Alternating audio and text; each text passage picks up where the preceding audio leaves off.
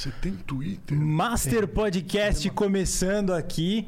Olha só, hoje uma presença absolutamente ilustre, uma presença real. Mas antes eu vou falar da For Gamers, que é a nossa patrocinadora. Se você tá pensando em comprar um PC, eles são especialistas em PCs baratos. Você vai lá, tem vários jeitos de parcelar, é uma maravilha. Você que pegou ali seu dinheirinho suado para comprar o seu PC gamer, ou se você quiser editar alguma coisa, você que está aí na pandemia trabalhando em casa, no seu home office, vai ter ali uma uma gama infinita para você escolher, tem periféricos também. Não esqueça de ir lá no site da For Gamers. O Rodrigo, ele entrega na data, que é o dono da For Gamers. A gente confia plenamente nessa loja. Então, não deixe de olhar lá For Gamers. A For Gamers é sensacionástica.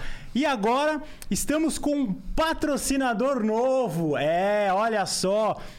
Dr. Hair, olha só que coisa incrível. Ele veio falar aqui com a gente, você que tá com a sua autoestima baixa, que tá que nem eu assim, só dando aqueles migué com o bonezinho, que já tá ficando meio calvinho ali, né? Você vê que tá ficando raladinho, tal, cabelo tá indo embaixo.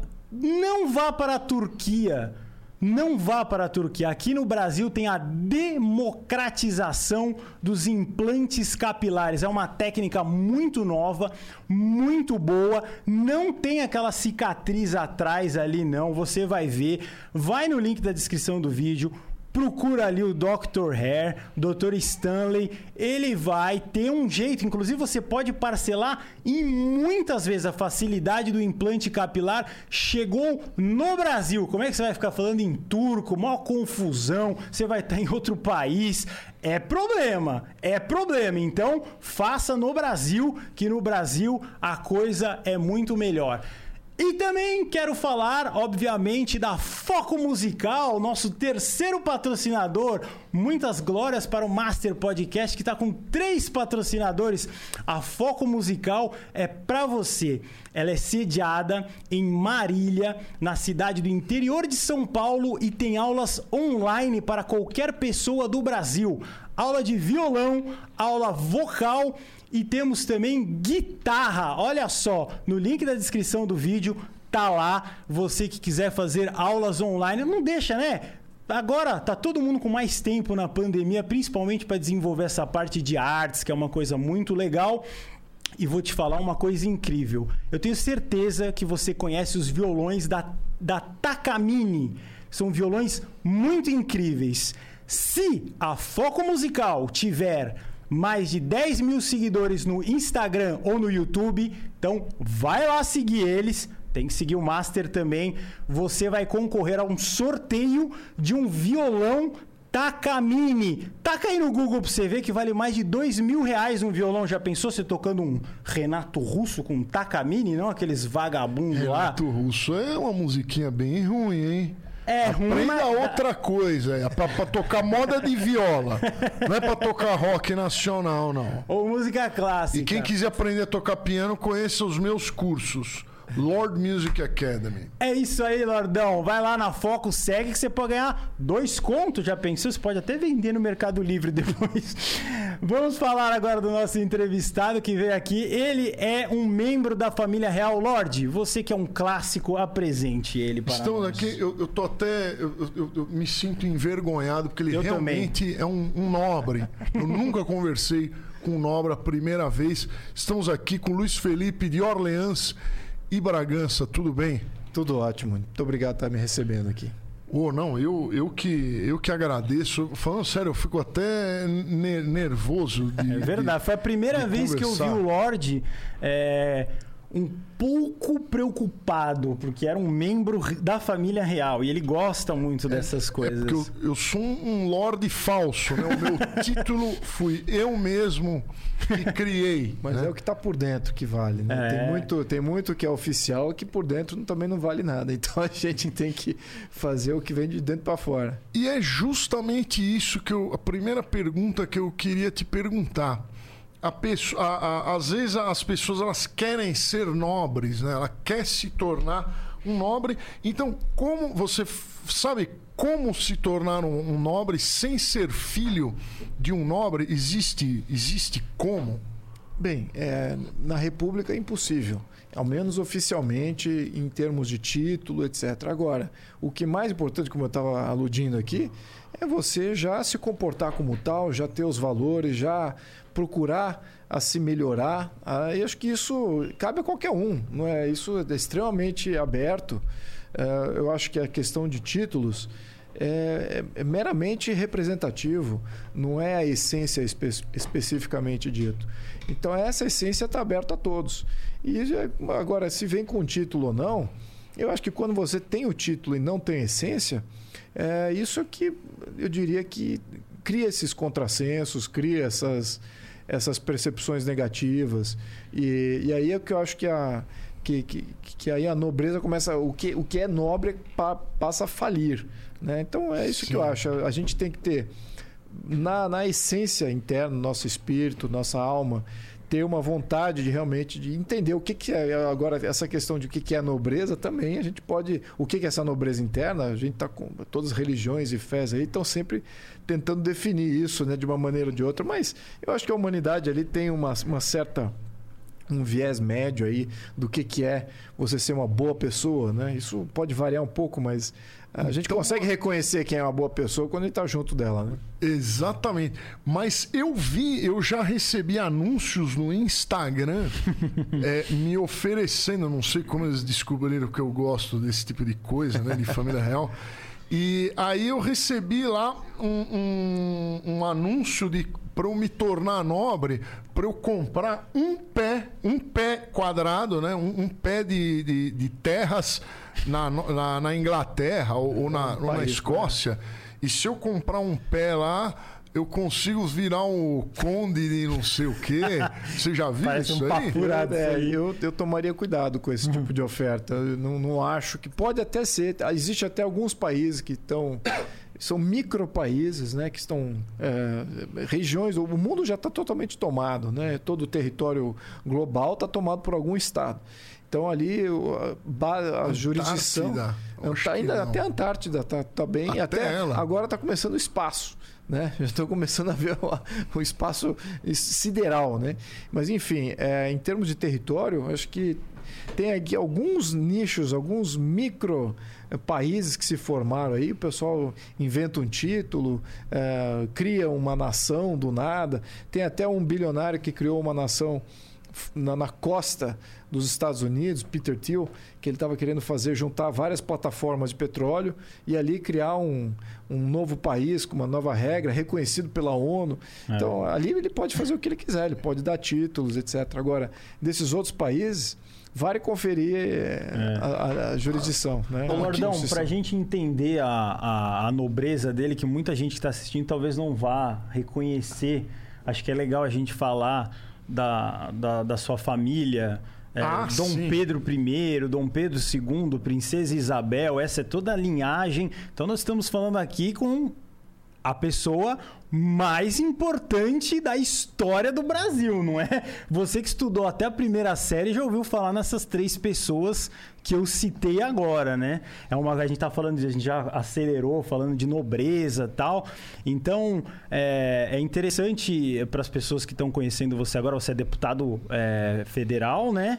E quase foi candidato a prefeito, é isso? E acabou ainda não sendo. Você tem essa pretensão de? Não, de- eu, eu não tenho ambição. eh, Aliás, eu não tenho ambição po- política, eleitoreira, para nada. Pra eu acho nada. que talvez seria um defeito meu. Deveria ter, talvez. É, mas quando você é colocado numa situação em que você pode cumprir uma missão que seja uma missão importante, eu me disponibilizo. Tem, alguma, tem algumas guerras assim que não, não vale a pena ser travada.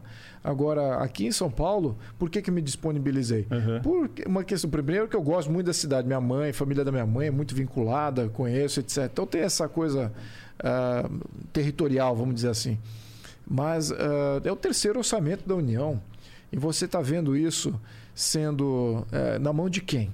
Isso é que me preocupa. Aliás, Entendi. todo orçamento público, quanto maior ele é, eu sou, eu sou muito rigoroso com relação a essa concentração de recurso público na mão de é, políticos que não necessariamente estão aí preparados para gerir uma coisa pública. Uhum. Então, isso que eu acho que é, é, o meu, é o meu medo como cidadão, assim como, como cientista político, se a gente continuar entregando grandes orçamentos na mão de pessoas não qualificadas, que não têm uma visão clara para onde vai aquele orçamento, aquela, aquele território que você controla, é, é garantido que a coisa vai de, degenerar para uma situação muito pior do que a atual. E é isso que eu tenho, tenho minha receita. Então, por isso que eu me disponibilizei. Foi mais por. E também, óbvio, que houve um momento específico que, uh, as menos as pesquisas estavam demonstrando que não havia um candidato é, majoritário, alguém que já tinha a predileção aqui do, do voto paulistano. E diga-se passagem, é o voto mais com, complicado e complexo de se obter no Brasil né? O voto do paulistano. E então é, eu via que estava literalmente o campo estava aberto. Entendi. É, e havia uma demanda interna. Havia vários ativistas com quem eu tenho vários, bastante contato, que eu prezo muito nesse todo esse período aí que eu me mobilizei. E, e eles vinham de falar, Luiz, você tem que fazer alguma coisa. Poxa, olha aí, vamos lá.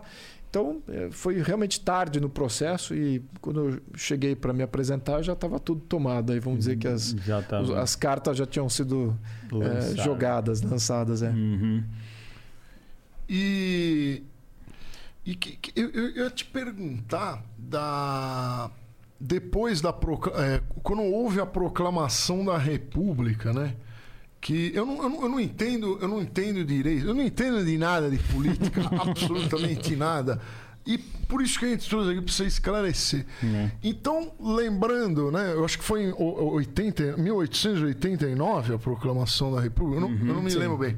Sim. Então, a família real, né? O Dom Pedro II era dono, ele era dono, era o dono, né? Monarquia não, é um então, dono. Ele deixou, não, a família nunca, assim, nunca foi, não, não pode se dizer, porque de fato era até a nossa Constituição de 1824. A Constituição do Império, ela diz o seguinte, que agora quem é o dono do Brasil é o, Império Brasileiro e tem ali as forças políticas tem a força do imperador, tem o parlamento, tem a população. E então você tem, tem o clero. Então você começa, você já não é mais dono absoluto de nada. E, e você não é efetivamente dono. Você compartilha uh, o país, né, o futuro do país com essas, esses três ou quatro polos de força. Uhum. Então, e, é bem diferente de uma monarquia absolutista que efetivamente aí o, o, quando, o, o, é, trata, é, exato, é para hum. trás, né, diria que os, as constituições que vieram antes de Portugal, antes da Revolução do Porto uhum. de 1820, efetivamente o João VI era absoluto, era uma monarquia absolutista. Aí teve a Revolução do Porto, 1820. Uh, isso uh, foi uma revolução liberal, ou seja, colocaram uma constituição. Já havia uma constituição, mas aí foi uma constituição que dava mais poder às cortes, né, ou entre aspas, o parlamento lá português. E isso acabou gerando todo o desenrolar da nossa independência. Uhum. Né? Porque se não fosse a Revolução do Porto, que foi uma revolução liberal, é, você não teria tido as cortes pedindo para João VI voltar, para ele é, voltar a ser o, o, o, rei de Portugal, mas agora dentro de um contexto constitucional diferente. E, e, isso não teria forçado com que ele tivesse dito ao Pedro I para ficar e seja o imperador aqui no Brasil. Então, uhum. é, diria que a Revolução Liberal do Porto não só fomentou a, a nossa independência, mas também é, o Pedro I era liberal. Né? O, Pedro I ele era constitucionalista, ele era uma, ele era uma convergência de duas forças, porque ao mesmo tempo ele era militar, ele se via como um general, ele admirava os grandes generais. Ele vivia brincando, fazendo jogos de guerra. Ele, isso era a missão dele como, como uhum. pessoa. Mas, por outro lado, ele era extremamente liberal. Né? E tanto que é, ele se via como tal e o, e o coração dele foi estar tá numa capela no Porto. Né? Então, o corpo dele foi enterrado em Lisboa e o outro foi no Porto. Hum. Por que, que ele botou o coração dele no Porto? Porque lá teve a Revolução Liberal. Então, enfim, ele tinha essa aspiração constitucionalista. Isso poucas pessoas sabem, né? É. A gente não olha a história dessa maneira, com esses detalhes assim. Sim. E eu também não, porque eu não sou historiador. É, são mas é tem muitas histórias. Mas é, mas é importante essa passagem específica porque como brasileiro, aqui como cientista político, se é que eu posso me, me colocar, me dar esse título, é, você tem que analisar causa e consequência. Né? Uhum. É, por que, que a, a Constituição do Brasil foi uma Constituição liberal? Né? Por que, que Pedro I fez a independência do Brasil? Então, tudo tem, tem uma, tem uma, uma cadência. Uma né? cadência, exatamente. Um o, você acha que atualmente o presidencialismo no Brasil não é uma das boas opções? Você mudaria se pudesse? Estou falando, óbvio que a gente está jogando assim, esse presidencialismo parecido com o americano tal. Você acha que não é uma coisa legal para o Brasil? Se fosse igual ao americano, até daria a chance de funcionar. Igual, seria bom. Mas não é nada igual ao americano. O nosso presidencialismo tem praticamente nada parecido com o presidencialismo americano. Nada. Uhum. Por quê? É, várias vertentes. Questão de organização geral. Por exemplo, nos Estados Unidos, o presidente, ele historicamente, ele nunca governava. Ele era representava o governo dos estados à medida que eles estão unidos. E quando que eles estão unidos? Para fazer um acordo comercial internacional, para ter uma moeda em conjunto, para ter uma justiça. Mas acabou aí. Uhum. Então, eles não estão unidos para governar cada um dos seus estados. Entendi. Quem, quem governa os estados são os governadores. Sempre foi assim nos Estados Unidos. Aqui no Brasil, a gente sempre foi imperial como, como missão, né? estabelecimento do, do Estado brasileiro sempre foi muito centralizado. E então o nosso presidencialismo já começa como o governo do Brasil todo. Então o presidente, não só ele é um governador de todo o Brasil, todos os problemas que você pode imaginar em todos os rincões do Brasil, ele é o governador do Brasil. É. Então você já concentra muito problema insolúvel. Ele não é um bom, ele nunca vai ser um bom gestor de tudo, de nunca. Tudo, Isso é, é impossível. impossível. Você gerar, gerir tudo. E isso é um dos problemas. Então, e o outro problema é que você acaba sufocando a missão principal, que é ser um chefe de Estado. E qual é a missão do chefe de Estado? É você tomar coisa das coisas que somente a União pode tomar conta, é. que é a justiça, você tomar conta das relações exteriores é, e você tomar conta é, do jogo político, né? da questão de, de fazer o poder moderador, aí, de moderar é, essas questões de segurança também, segurança interna e segurança externa. Acabou. Isso deveria ser a missão de um presidente brasileiro. Mas não é. Mas não é. Tem todo esse, esse outro aparato e, e, problemas que eles jogam no colo do presidente. Então, o presidencialismo brasileiro, do jeito que ele é, primeiro, não é igual ao americano. Falho. Segundo, nunca vai funcionar. Não só por isso também. Aí entra as questões de divisão de poder com o legislativo, aí é outras, outras coisas. E não daria para fazer ele copiar o sistema americano ou, ou, ou, é tudo travado de um jeito que você não consegue mudar? Bom, é, é travado de um jeito que a gente não consegue mudar sem fazer grandes mudanças constitucionais. No entanto, elas são possíveis. Né? Nós, temos, nós temos uma Constituição que, é, por um lado, ela facilita esses ajustes constitucionais. Por outro lado, isso é um problema. Né? O minuto que você pode mudar a Constituição a toda hora, você cria instabilidade jurídica. Você está num país que está mudando a toda hora.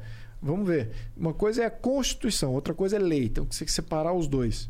Então, a Constituição define os pilares básicos, princípios, valores, as crenças, né? representa aqui costumes e uma série de coisas que são universais a toda essa população que está nesse território bem vasto que é o Brasil.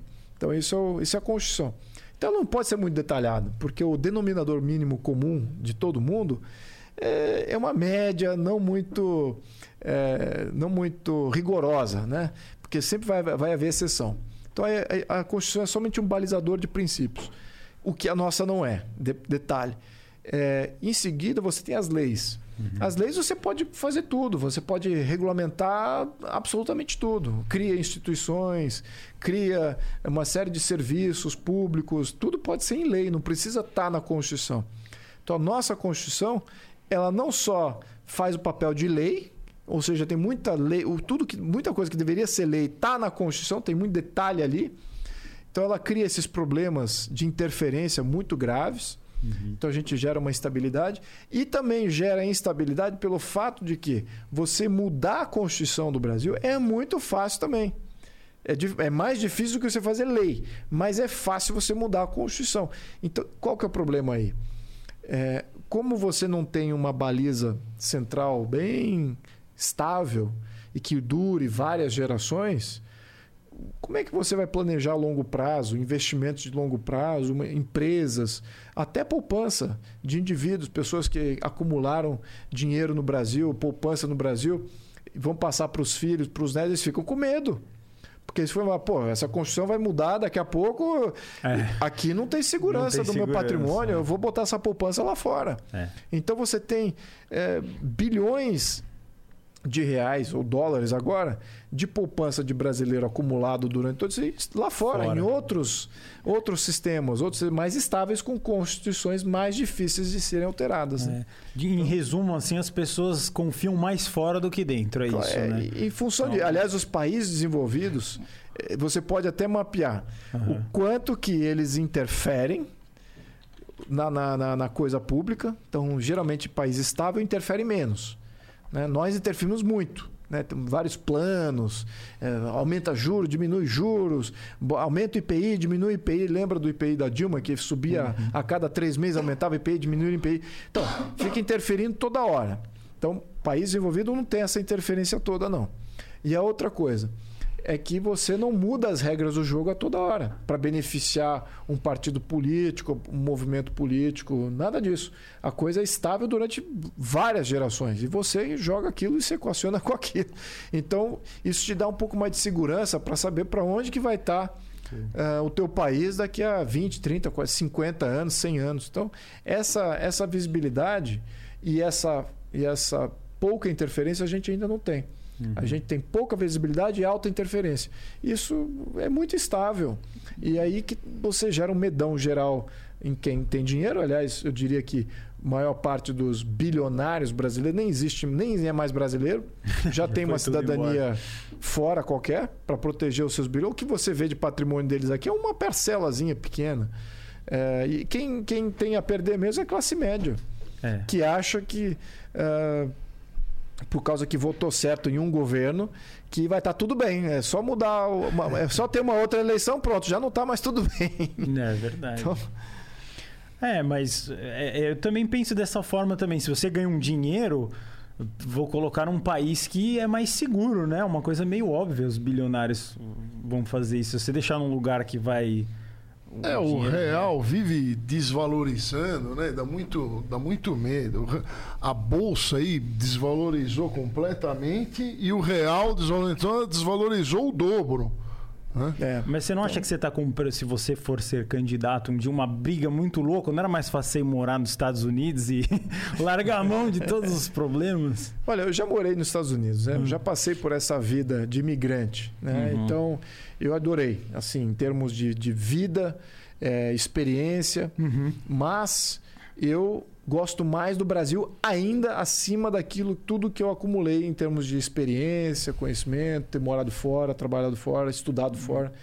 É, e de fato é aquela conclusão, né? Eu, quando eu voltei para o Brasil, eu passei, eu saí com 22, uhum. eu voltei tinha 33, 34.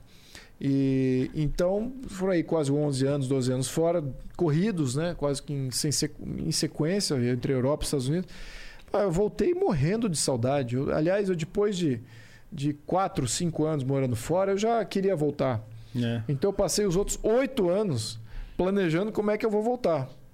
Então demorou todo esse tempo para voltar. Porque voltar, você pega o avião e volta. É. Né? Mas agora você tem que voltar estruturar. sendo um, uma, uma, um objetivo. É, o... E aí precisa de planejamento e paciência. O, pro, o problema para mim de morar fora é que você não consegue. Não, não deve ser o seu caso.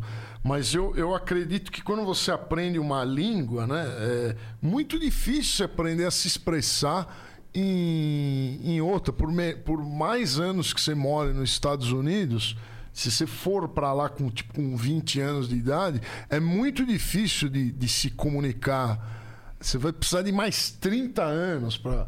Então acho que é por isso que o, que o Mas, povo ó, sempre prefere a terrinha dele. É, Você já morou em vários lugares. É uma né? barreira, e, assim, é uma barreira que eu acho que é, é impeditiva para muita gente, muita gente. É. Mas o que, que eu tenho a dizer sobre isso? Bom, eu tive o privilégio de ter estudado inglês desde pequeno, né, em escola americana, etc. Então eu sempre tive uma base é, muito é, vinculada não só à língua, mas também à cultura norte-americana, inglesa também, é, literatura, todos os conceitos, etc. Então aquilo desde pequeno.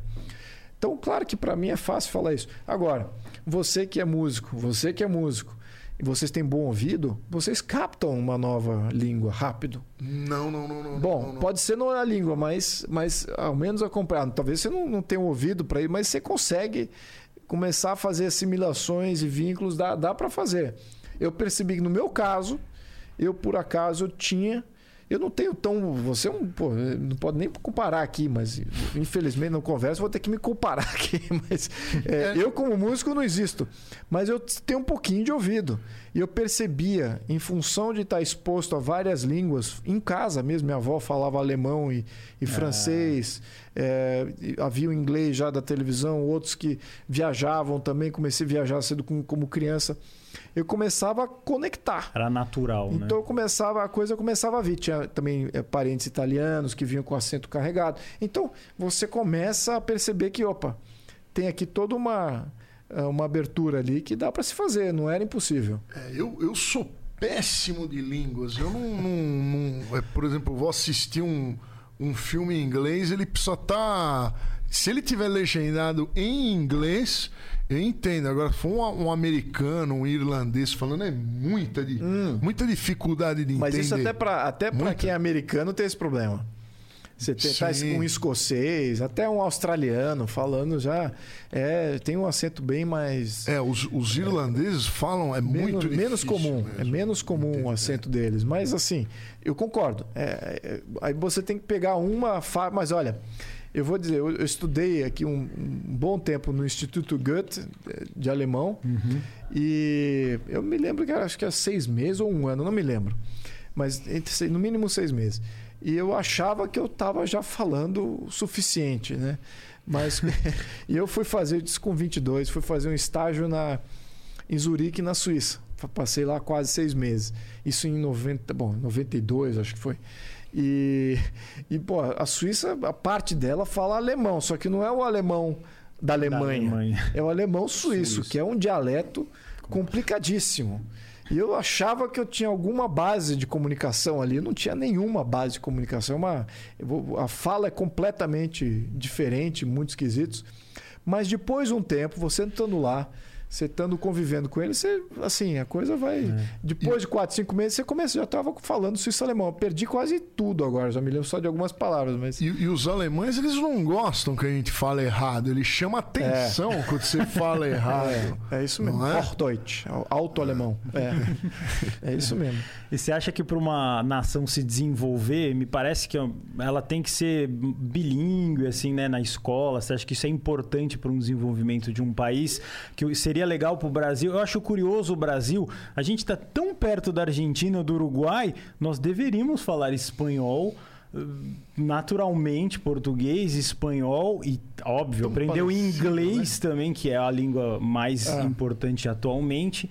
Você acha que os países que você visitou que são de primeiro mundo tem diferença você criar uma criança bilíngue, trilingue? assim? É, para a Europa, para europeu é, fundamental. normal, é. é. quase que a, a criança ela não vai ter uma, uma vida plena na Europa se ela não É. fala mais do que a língua da onde ela nasceu.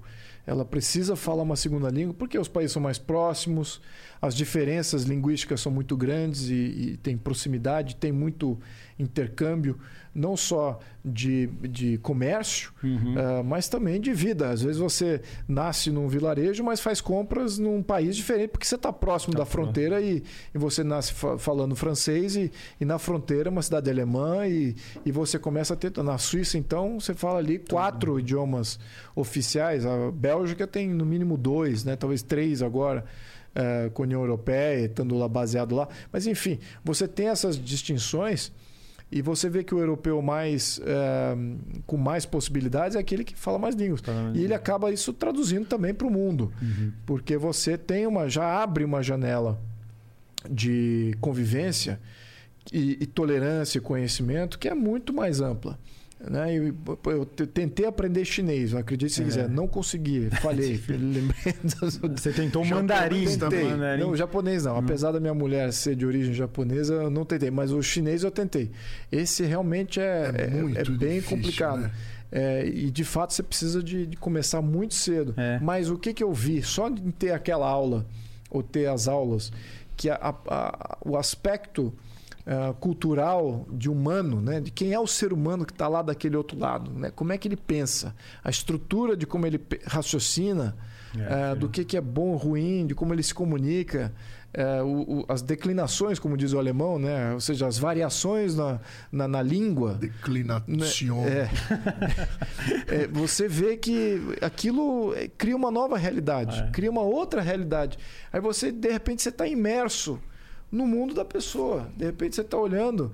E eu passei por isso algumas vezes. Na, na, por exemplo, essa da Suíça foi uma. Eu tinha começava a sonhar em suíço alemão, eu tinha dor de ah. cabeça, eh, reajustando tudo que eu, que eu sabia, como é que eu me comunicava. E aquilo. Mas de repente você, você ah, se comunicando como eles, entendendo, você vira um um é. suíço, eu me via defendendo a Suíça, eu me via sendo até um guia turístico da Suíça. Ali não, essa igreja aqui faz isso, aquele lago é isso por causa disso. Então você se imerse do. É por isso que eu acho que você. É uma questão de imigração, agora entrando em lei, né? Eu acho que você tem que falar a língua nativa do, do povo para onde você está imigrando. Você tem que entender, né? De onde, é. como é que é a raiz dele, a literatura dele, como é que eles enterram seus mortos, quais são os rituais de vida é, do ser humano ali. Eu acho que isso é, é fundamental para você não fazer, não virar um Hitler da vida, ou um Stalin, que eram extremamente provincianos, colocados num, numa, numa, numa, posição de poder, eles vão agir de maneira provinciana, com poder absoluto. Então, é. É, isso acho que é bom para a pessoa, para todo, todo ser humano, de se tornar um pouco mais aberto. Né? Isso, eh, de certa maneira, condiciona como você vê o mundo. E, e, a, e, os governos, como eles são separados das pessoas. Por isso que eu acho que a China, por exemplo, estou falando demais aqui, tá? Não, não fala. Falar. Você que é, a gente você, aqui se é engatou é aqui uma de morar fora, tenho bastante conteúdo. Não, mas é bem o, legal. O, mas eu, quando fui visitar a China, passei um mês. Foi em 2009, acho que foi. E mas eu fiquei foi a melhor viagem que eu fiz na minha vida adulta, né? Em termos de culturais, em termos é outro é, planeta, é, né? Você teve lá, né? Então, é. é assim, você vê uma, uma, uma, dinâmica e uma, um entusiasmo de vida e de negócios. Tá fervendo tá lá, né? fervendo. Né? Bom, menos naquela época. Agora acho que tá agora menos. menos né? Mas é, é, então eu falei, nossa, que coisa interessante. Você via o antigo lá era muito mais antigo que a Europa. Uhum. E o novo lá é muito mais novo do que qualquer outro país. Uhum. Então você tinha uh, uma amplitude bem mais uh, vasta, né? Então aquilo me, me, me chamou bastante atenção. Mas ali eu consegui separar é, o que, que é o chinês e o que, que é o governo chinês. Entendi. Entendeu? Isso que é, que é a grande distinção. Às vezes você, quando vai criticar um país, você, você tem que ser bem específico. Né? Às vezes é culpa do, da população mesmo. É. No caso da China aqui, no, a gente pode fazer ressalvas. Vou te fazer uma pergunta filosófica, então. Eu, quando fui para a China, eu não, eu não achei. A turma fala que a China ela, ela se diz comunista, né? Eu não achei a China comunista. Eu achei um, um capitalismo. Eu achei que ela é capital, apenas isso. Um baita de um capitalismo com algumas regras que você não pode falar mal do governo, alguma coisa assim. Você teve assim, que impressão que você teve do governo? Bom, é, o, o, comunismo na China é, primeiro, o comunismo não funciona, né? Então toda vez que você tem comunismo, controle do estado de tudo, você vai ter um mercado negro inacreditável. Né? Foi assim na Rússia, foi assim na China, todos os países da, da do, do, leste europeu, debaixo da cortina de ferro, tinha um mercado negro pujante, um mercado informal de trabalho, de trocas, de tudo. Então a China ela foi comunista de 46 até a morte de Mao Tse Tung, efetivamente, então, com aquelas regras muito mais uh, econômicas, muito mais restritivas, até a morte de Mao Tse Tung, que se não me engano foi em 75, 75, 76. Aí acabou. Então estamos falando aqui de 30 anos. Né? De todo esse período de história de China, teve 30 anos efetivamente só de comunismo, de, de comunismo ferrenho. Porque logo, logo na sequência veio o Deng Xiaoping. E o Deng Xiaoping ele liberalizou o mercado. Ele começou a privatizando ou permitindo, uh, as, desestatizando, vamos dizer assim, que eu acho que é o melhor termo, desestatizando as grandes fazendas, né? a agricultura. Eles estavam vendo que eles iam entrar em crise, como eles tinham entrado em crise de fornecimento de alimento durante o comunismo, que matou milhões, então eles não queriam correr esse risco de novo. Lembrando que é um governo novo, o Mao Tse Tung era tipo uma, uma persona é, bem legítima em termos de poder, né? todo mundo tinha um vínculo quase que pessoal com Mao Tse Tung. Ele não era muito carismático, mas é, como, como história né? de ter lá no início do século XX formado o Partido Comunista, aquela coisa. Então, é, lutado também pela independência da China, que todo mundo se uniu. É, Mao Tse Tung, não, ninguém queria se contrapor ao Mao Tse Tung. Né? Mas com ele morto, Deng Xiaoping começou a liberalizar e, ou seja, ir contra aquilo que prega o comunismo. Então começou a liberalizar a fazenda, depois criou zona de livre comércio, depois criou mais zonas de livre comércio, e essas zonas eram totalmente independentes uma da outra, não tinha regra. Cada um que lutava para seus investidores externos virem, financiarem, ajudarem. Ah, não, não havia leis trabalhistas, isso era uma questão é, local, a zona de livre comércio que definia isso. Então ele começou a liberar e finalmente reabriu a Bolsa de Valores da China no final dos anos 80. É. Lembrando que ela estava fechada desde o início do comunismo, no 46. Então, quando Mao Tse Tung sobe, ele, e havia capitalismo é, pujante na China até 46. Obviamente que teve o quê? É, guerra civil, levantes contra o Império Chinês, levantes contra as república, a República Chinesa. Os governos estavam desandando, estava tudo fragmentado ali. É, mas existia, a base era capitalista, sempre foi. Então teve 30 anos só de comunismo, essa que é a grande realidade. E agora você tem uma, uma situação sui generis, né? que é um partido comunista continuou politicamente lá. Né? Morreu Mao Tse Tung, mas o Partido Comunista continuou. Dentro do Partido Comunista tem diferentes facções de pensamento. Né? Deng Xiaoping era um, diria-se até que um liberal, né? Eu gostaria até que o Deng Xiaoping orientasse alguns liberais aqui do Brasil. Falei, pô, não, tem alguns liberais aqui fazendo coisa que Deng Xiaoping diria, o que, que vocês estão fazendo? Não é assim que se faz. Mas, enfim, é, então essas reformas de Deng Xiaoping duraram 20 anos e mudaram toda, toda a China. Né? Depois vieram outros eh, governos que foram substituídos, substituindo o Deng Xiaoping e tal. O atual uh, o Xi Jinping, ele é, diria que contra o Deng Xiaoping. Ele não gosta do que Deng Xiaoping fez. Ele é meio que comunista de gema mesmo. É um cara que, que quer voltar àquela visão, uh, ao menos em parte, uh, que existia antes do Deng Xiaoping. Ele está reestatizando a China já reestatizou aí 200 empresas, 300 empresas. Então ele continua e centralizando o poder. Deng Xiaoping fez o contrário. Ele desestatizou e descentralizou o poder, que é uma perspectiva liberal. O que, que o Xi Jinping está fazendo? Está centralizando, está falando agora, agora. Teve falência, eles fizeram aí muita muito desenvolvimento de. Você, não sei se você viu. Quando que você foi? Que ano que você foi? Eu fui agora. Nesse, é... Voltei em dezembro de 2019. Ah, foi, foi agora. Pois é, na, fui com já, já na minha época. Isso foi super recente. Na minha época, eles tinham feito cidades inteiras. A gente passava para ir visitar algumas é, fábricas. Prédios. Várias enormes. cidades inteiras, gigantescas. E ninguém morando nas cidades. Então, era só as construtoras que construíram para o mercado que não existia. E aí o que acontece? Você naquele contexto, é, quem é que vai, se não está vendendo aqueles imóveis, quem é que está bancando essa conta? É. Né? Então as construtoras começaram, não estavam vendendo, começaram a falir. Quem é que financiou a construtora? Foram os bancos, os bancos que financiaram a construtora começaram a falir. Quem é que ressegurava o risco desses bancos? Eram as empresas de resseguro e seguradoras também começaram a falir. O que, que o governo fez? Começou a, a comprar ou a ficar dono de tudo isso. Dono das construtoras, dono dos bancos, dono das resseguradoras. Então ele está reestatizando e isso é um perigo tremendo. É, ao menos economicamente falando. Eventualmente vai ter um. Se não estiver produzindo muito do outro lado lá para equacionar, você está assumindo uma dívida aí muito grande. É, como a, os números da China a gente sempre tem que duvidar, né? De, se, se tá bom ou não tá, qual é a balança de pagamento. Né? Você não sabe direito. Então, você não, você não pode auferir. O mercado não consegue dizer se, se a China vai, que, tá, tá, tá vai entrar em é. crise. Ou não. Ou não. Ou tem uma, ou tá tudo bem. uma base industrial ali gigantão, é. gigantesca que pode até. Que ela dominou o comércio de tudo, né?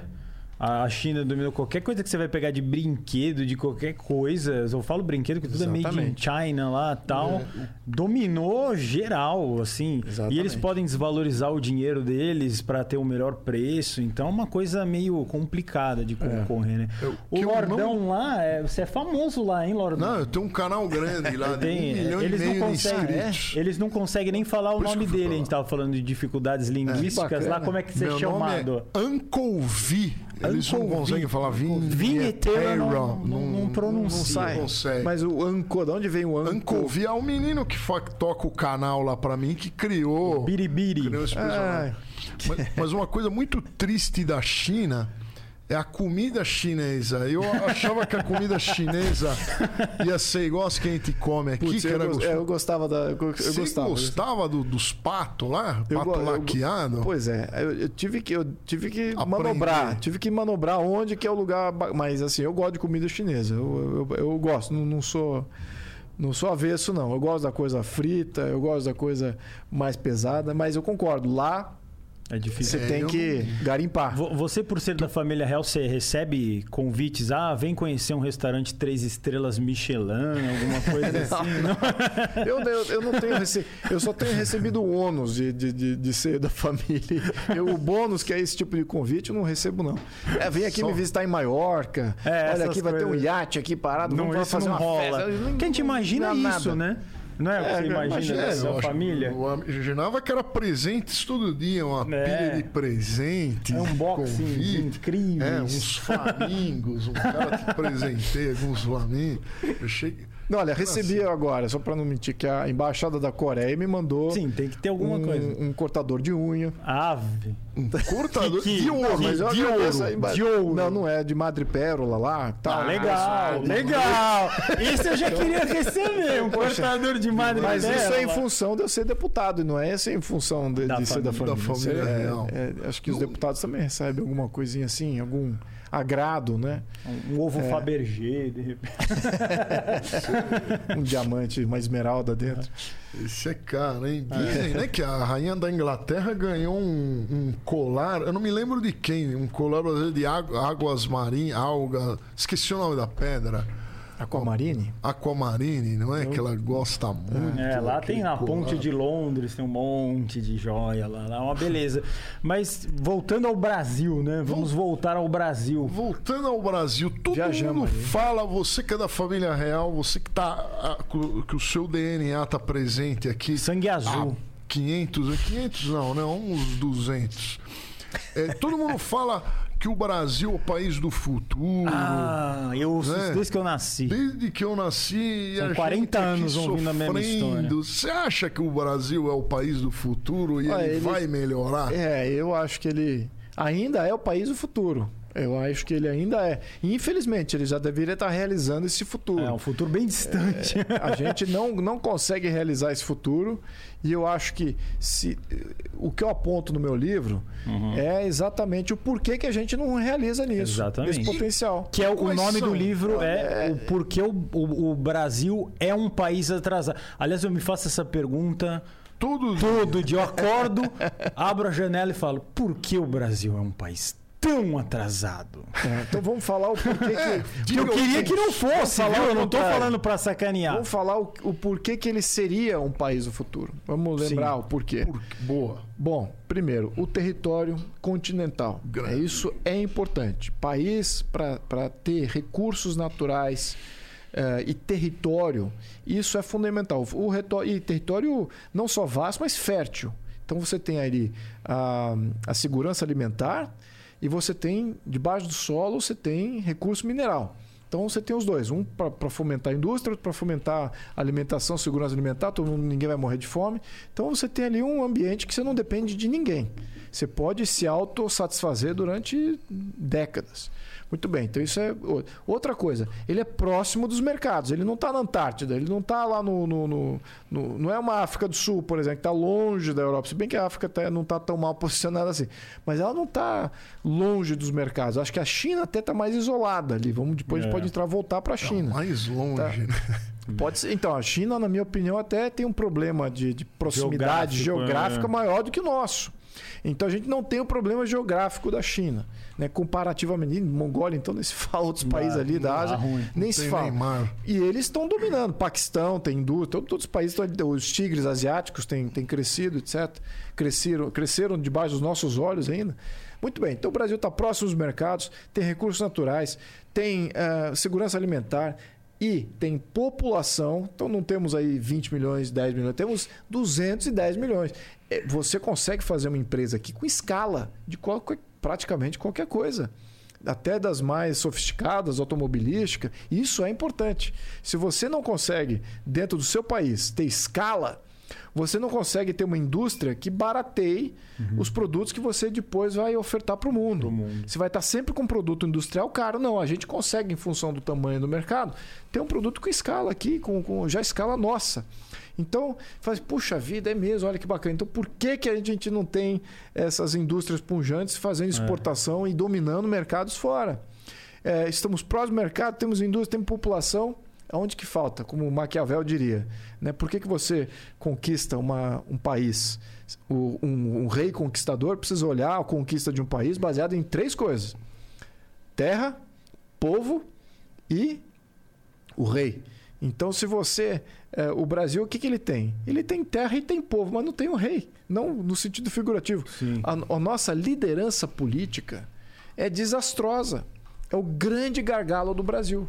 É o que torna o Brasil desinteressante para vários investidores, para uma, a classe média mundial vir morar aqui, vir migrar para o Brasil como, como aspiração, fazer, assim, puxa, eu quero que meus filhos lá. cresçam no, no, Brasil. Eu quero que meu filho, lá na China, quero que meu filho aprenda a falar português para ele crescer no Brasil. Por que, que não tem esse aspiracional?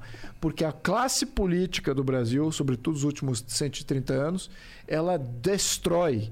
Ela destrói valor, destrói valor das empresas, destrói poupança dos indivíduos, destrói perspectiva e futuro da classe média brasileira. A classe média brasileira que quer ir embora.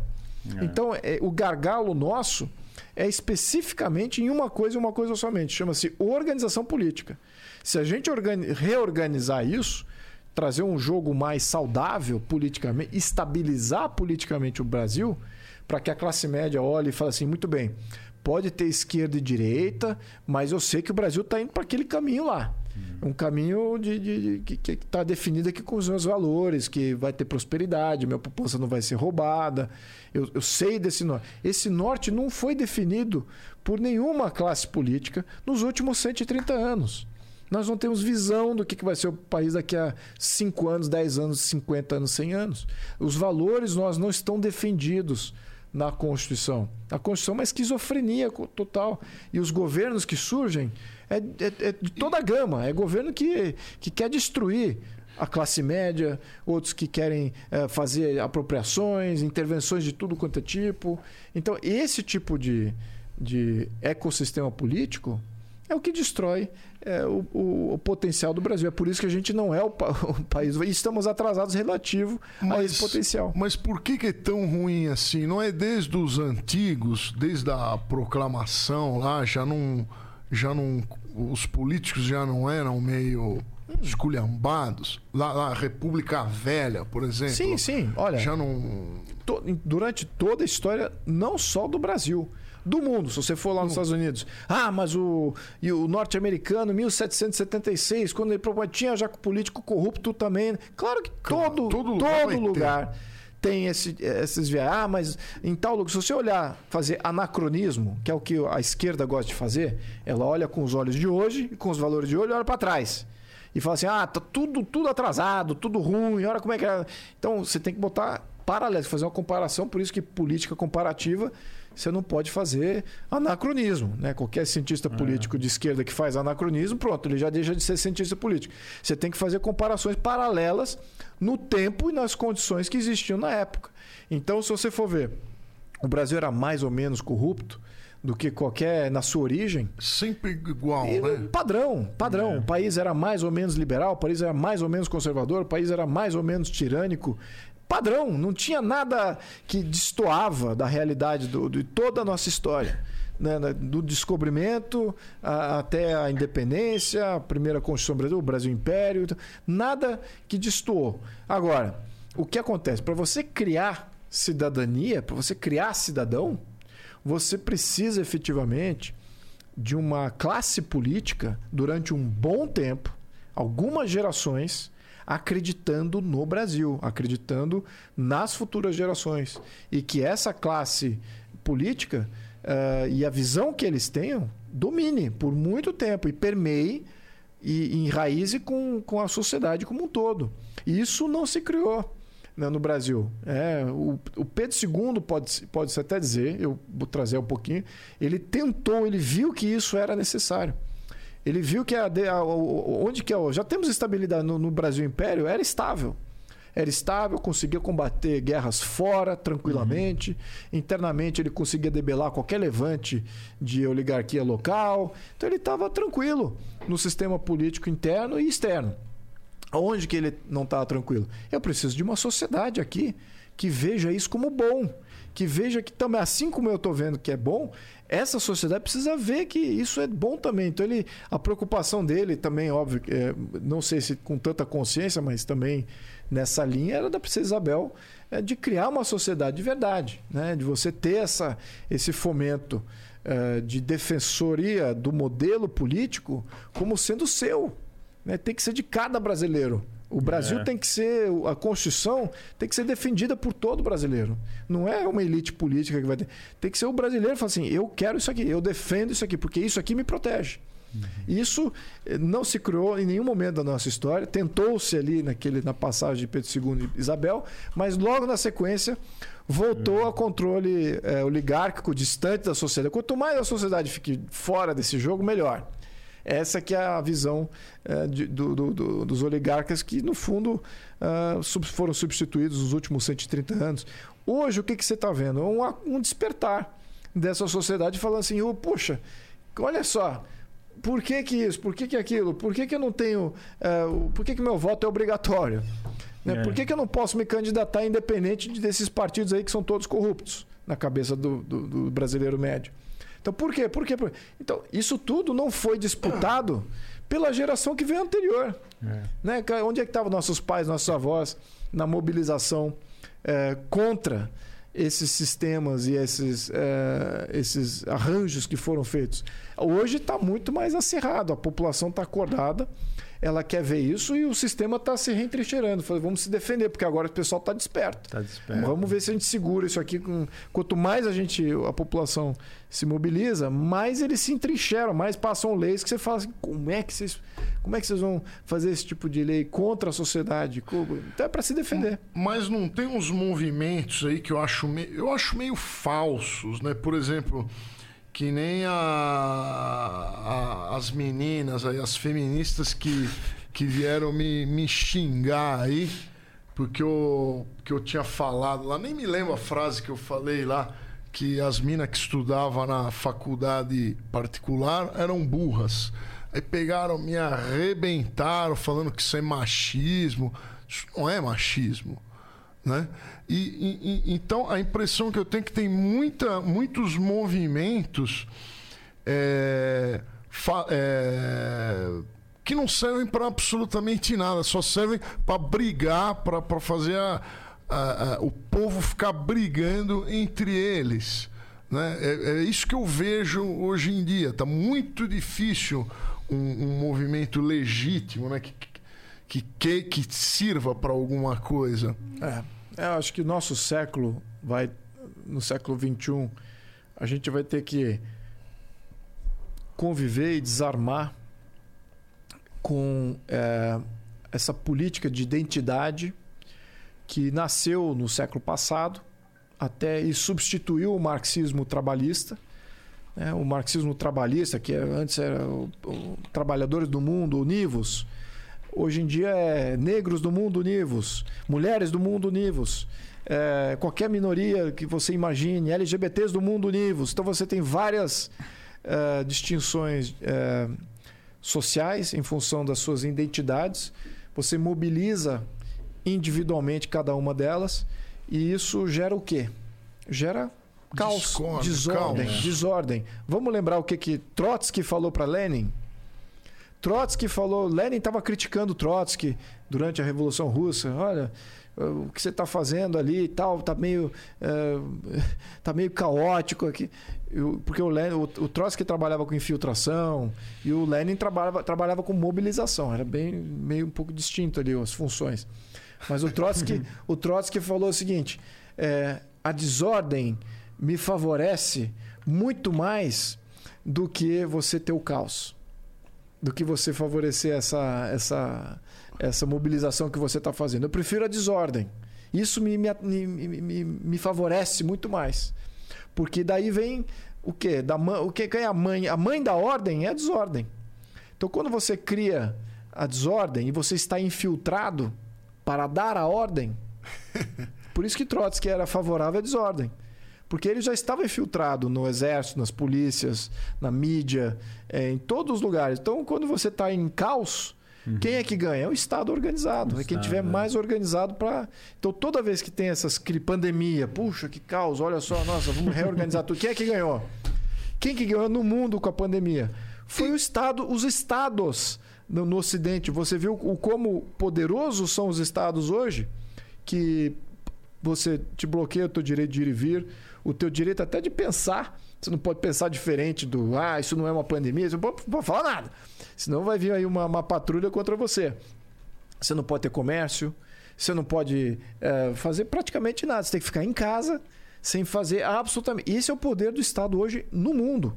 Então vejo, vejamos o, o problema que nós temos hoje é que essas minorias mal sabem elas, nada que elas estão pleiteando, ou até podem até usar o que elas estão pleiteando, como sendo uma válvula de escape. Ah, vamos ali dar aqui uma, uma, uma, uma lei que vai te dar um benefício, alguma proteção, alguma, algum privilégio específico, etc.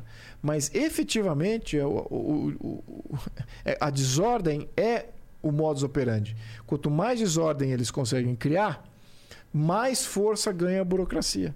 E quem tem ganho nesse, nesse período só foi a burocracia mundial. E, e- e você acha então que. Eu, eu sou completamente contra esse negócio de bloquear circulação lá, de é, isola, esse isolamento. Você acha então que não deveria ter havido esse Olha, isolamento? Eu, eu, eu, eu até critiquei bastante os governadores do Brasil e até dos Estados Unidos, mas aqui foi maior a, a adoção das políticas da OMS. né? A OMS fala, não, fecha tudo, fica em casa, aquela coisa. E aqui os governadores obedeceram à risca. Nem fizeram um juízo de valor, se isso é bom ou não para os seus governos, se vai dar para segurar as contas públicas com essa política de fecha tudo, etc. Muito bem. É, qual é o erro principal aqui? O erro é de não ser independente no seu pensamento. Por quê? Eu também, como cidadão, fazia, poxa vida, então, já que eu não gosto do OMS, não quero a OMS, e o diretriz dela de fechar tudo, é, qual é o contraponto aqui? O contraponto é os países que não fecharam. E, que, e por que, que eles não fecharam? E onde que eles estão? Então você vê quatro países que não fecharam ou fizeram restrições inteligentes, mas nunca de fechar tudo, de quarentena total. Japão, Coreia do Sul, Singapura e Taiwan. E você vê, poxa, onde é que eles estão no mapa? Eles estão vizinhos do problema. Da, da China sai epidemias a cada dois, três anos, sai uma epidemia nova dali. Então eles têm que lidar com isso com, uma, com recorrência. Então as melhores práticas para você lidar com uma pandemia não está no Ocidente. Não está aqui no, nos Estados Unidos, no Canadá, na Europa. Não está nem na OMS. Está lá nesses países que vivem com isso cada dois, três anos. E o que, que eles fazem como política? Então é uníssono, diferentes estratégias. Então, é, o Japão fecha as São escolas, ricos, mas né? O Brasil devia copiar os países ricos, né? Pois é. A gente é muito avassalado em pensamento. É, o, o secretário de segurança, o secretário de segurança, os secretários de saúde, os governadores, os, os políticos, eles não têm independência de pensamento. É manada que vai conforme o que a mídia está dizendo, porque eles querem o voto, eles não querem colocar a mídia contra, então eles querem o voto. Então a mídia está dizendo: olha, a OMS está falando que se você não fechar tudo, vai ter morte aí no seu, no seu quintal e você vai ter que pagar essa conta. Vai ter sangue nas suas mãos. Ih, não quero isso. Então ele já bloqueou o pensamento. Ele nem pensa, nem faz um juízo. Como é que o Japão está fazendo? E a, e a, política de Singapura, vale a pena? Talvez seja mais adaptável. Uhum. Isso é que eu acho que é, o, que é a grande crítica aqui. É do, do, todo gestor político ser mais independente. E o Brasil se, se desvencilhar é, de, de, toda essa, essa narrativa externa uhum. que existe com, com muita força e que vem exatamente para isso, para debelar ações individuais de políticos independentes. Então, isso é que a gente tem que tomar muito cuidado. Espero que numa próxima pandemia, e ela vai acontecer, vai. Né? vai. sobretudo com o sucesso que eles obtiveram aí, travando o mundo todo. então, acho que alguma, algum tipo de pandemia vai vir. É, e isso é bom para um lado político da coisa, nesse lado da desordem, o pessoal da desordem vai adorar numa próxima pandemia. Então vamos entender, vamos pegar as melhores práticas, que elas não estão na OMS, não estão na Europa não estão na América do Norte, elas estão nos países que convivem com isso há muito mais tempo e sabem lidar com isso sem ter que fechar tudo. É, eu, eu sempre falo, né? O, eles fecharam porque ninguém quer ir trabalhar, né? Todo mundo quer ficar em casa é, e recebendo o salário. Então é óbvio que todo mundo vai apoiar esse negócio de isolamento para você ficar em casa. Mas é, é horroroso. E você acha que o Brasil se recupera quando? Desse tombo aí? Você acha que daqui uns seis meses aí é, volta as coisas ao eu, normal? Eu, eu, eu, acho que sim. Eu tenho, eu, porque ao menos quando eu estava conversando com, com o ministro Guedes no início do ano, ele nitidamente apontou que o Brasil estava quebrando recorde de arrecadação. Isso das contas públicas. O, o Brasil estava, as contas públicas estavam a 20, 30% uh, em superávit daquilo que era o planejado, o esperado para o governo. Então, ou seja, a atividade econômica está maior do que eles previram. Uh, isso nos, nos, nos, últimos seis meses de 2009 até janeiro de 2020.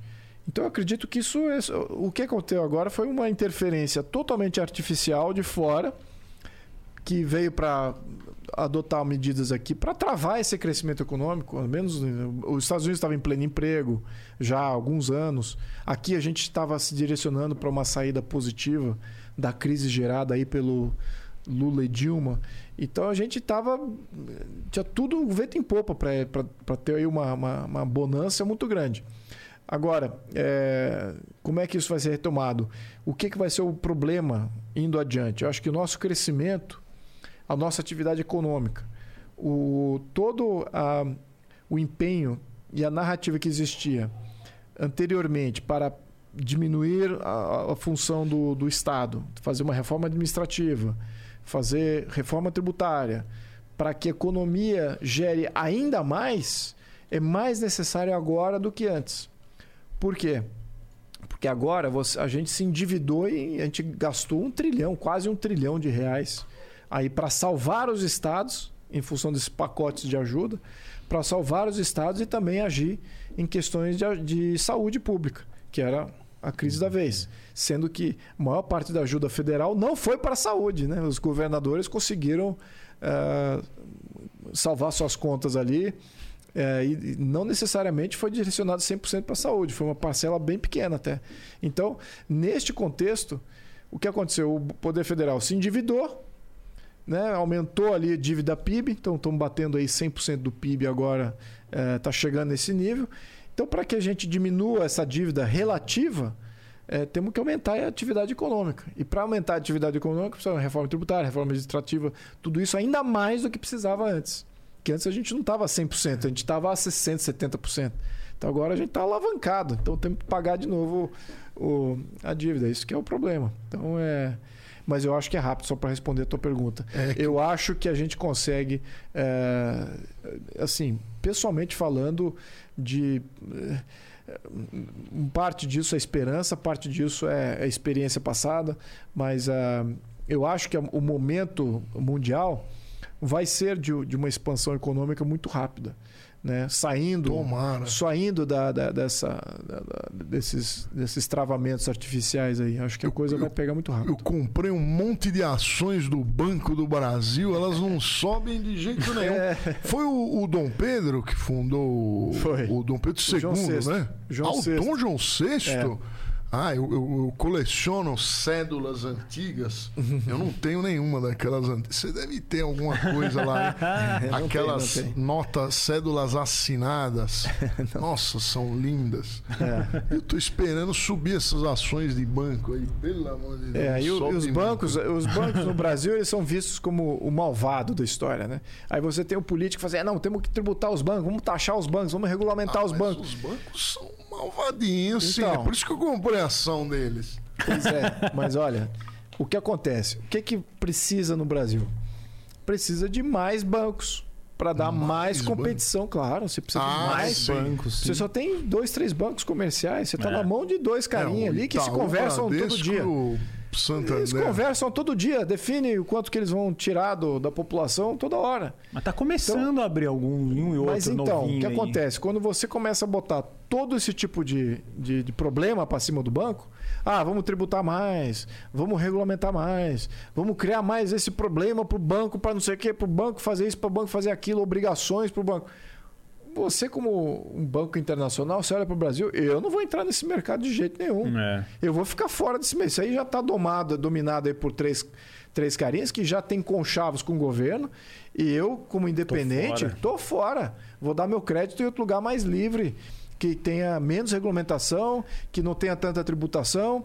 Então, essa perspectiva de ali- alimentar o ódio para os bancos alimenta a esquerda que quer regulamentar e cada vez mais. Mas qual é o objetivo? Não é dar um banco justo, um banco que seja bacana com a população. Ninguém quer. Tá todo mundo aí para fazer dinheiro. Então, A coisa precisa ser viável. É. Então, o que, que eles querem? Estatizar o sistema financeiro. É, Isso é- faz parte é, até do plano do Haddad. O Haddad tinha essa. Ninguém leu o plano do Haddad, isso que é importante. Os que leram. Não, ninguém lê nada. Eu aceito, clique lá. Ninguém lê que nada leram, nunca. os que Acho que leram o plano do lê Haddad, olha, o que eu convenci de pessoas que eram pessoas esclarecidas, que, que o que eu convenci de pessoas foi assim, olha, leia isso aqui, até da mídia. Leia isso aqui, leia aqui esse plano. Olha essa linha aqui, o que, que ele fala da mídia, o que, que ele vai fazer É. com a mídia. Olha o que, que ele vai fazer com o STF, os juízes. Olha o que, que ele vai fazer aqui com, com o juiz. O que, que vai acontecer com o juiz aqui no plano do Haddad. Leia, por favor. Quando eles leem, puxa vida, como é que os caras têm audácia de colocar isso em plano de governo? Literalmente, ali era uma quase que quase inconstitucional praticamente. Então, quando você vê que era essa alternativa e que ainda continuam, não é que mudaram, isso sempre foi. Isso existe há 100 anos, esse modelo. Eles estão eh, regurgitando o que dava certo numa geração nova. E é isso que é importante co- contextualizar aqui. A população não só aprendeu a história do Brasil, com a história do Brasil, ela não aprendeu a, história das ideologias políticas, o que, que elas pregam. Porque não mudou nada É. né? O marxismo continua o mesmo. Então, é, os métodos podem mudar, os canais podem ser diferentes, mas a- a- o, o- o objetivo final é controle absoluto. É um absolutismo de Estado. A sociedade não é para ficar. É, é, para ela ficar bem alvoroçada antes do, mar, do, do marxista tomar o poder. Depois que o marxista toma o poder, todos esses movimentos minoritários, de minoria, tudo isso aí tem- vai ser afogado. A Dilma fez um erro de ter deixado alguns movimentos ali eh, abertos, ou eles não, não- eles não desmobilizaram, né? E acabaram incitando os conservadores com a mobilização que eles estavam fazendo. Não foi o caso na Revolução de Cuba. Os primeiros a perder foram aqueles que estavam se mobilizando contra, porque aquilo desestabilizava o novo poder eh, comunista. A mesma coisa aconteceu com Mao Tse Tung que fez não, não só uh, expurgos durante. Uh, a, a, Rússia também fez isso, a mesma coisa, com Stalin. Todos aqueles que se mobilizaram contra ou a favor, né, o que mobilizava a sociedade, eles foram totalmente eliminados do, do sistema político. Uhum. Então, esse modelo, as pessoas não sabem como é que funciona o marxismo. Então acham que, ah, não, poxa, não, agora é tudo bonzinho. Não, no século XXI não pode dar nada, não. Pô, estamos vendo aí a Argentina, Venezuela, então nem se fala. Então, um país que era rico, moderno, uh, até admirável em, em alguns é. sensos, uh, desandou. Mal, né? A Argentina, é. tinha gente que falava assim: você é rico como um argentino, uma coisa antiga. Mas sabe qual é o problema? Vou... Agora não é mais, né? Não é, mas olha, a Argentina, ela. O, o que, que acontece ali? É que o percentual de funcionário público e de dependentes da máquina pública é maior do que os outros eleitores que não dependem da máquina pública e não são é, funcionários públicos. Então, eles são maioria. Os dependentes da máquina pública e os, de, e os funcionários são maioria. Então, eles votam sempre para aqueles que podem ter. Vira um ciclo. O, o, socialismo é inevitável. É inevitável. É a mesma coisa na Venezuela também. Agora, o que, que tem no Chile, por exemplo? O Chile é 9% da base de trabalhadores é vinculada ou dependente do Estado.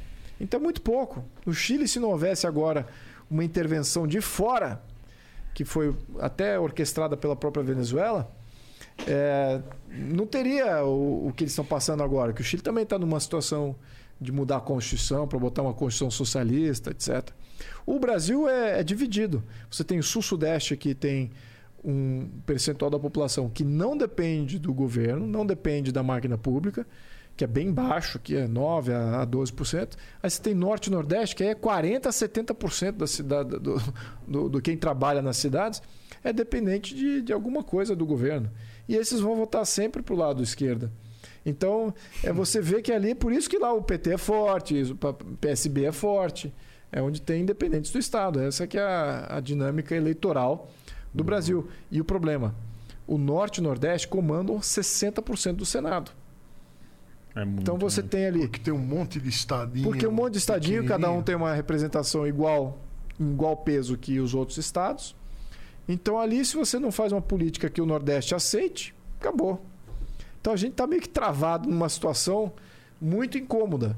Porque você tem uma parte do Brasil que está tá querendo acelerar, tá Mas querendo. Do jeito que você tá falando aí, eu tô achando que o Brasil não vai para frente nunca. Mas você, mas você viu eu o gargalo político?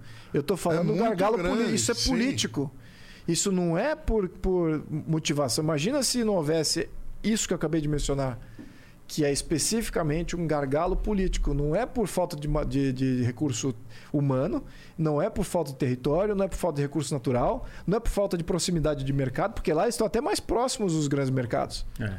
Imagina, é, se, imagina se lá fosse completamente uh, liberal e pudessem fazer, explorar os seus recursos, poder construir indústrias sem, é. sem ambientalista vindo bater na porta, sem o cara ali pedindo uma, uma, uma licença para o cara abrir a empresa. É. Imagina se fosse muito mais liberal o Norte e o Nordeste nesse contexto, politicamente falando. É. Você teria ali amplitude de, de econômica, puta, uma é. punjância em, em, pouco tempo. É. Mas não, eles estão travados no jogo político, é. em que eles usam os dependentes para votar para os socialistas que, de, que, que eh, controlam 60% do Senado. Então, Se tivesse ali em João Pessoa para levar para a Europa, tá é perto. É pertinho, é, é o bico Quatro ali, né? horas né? de viagem, Voa, acho.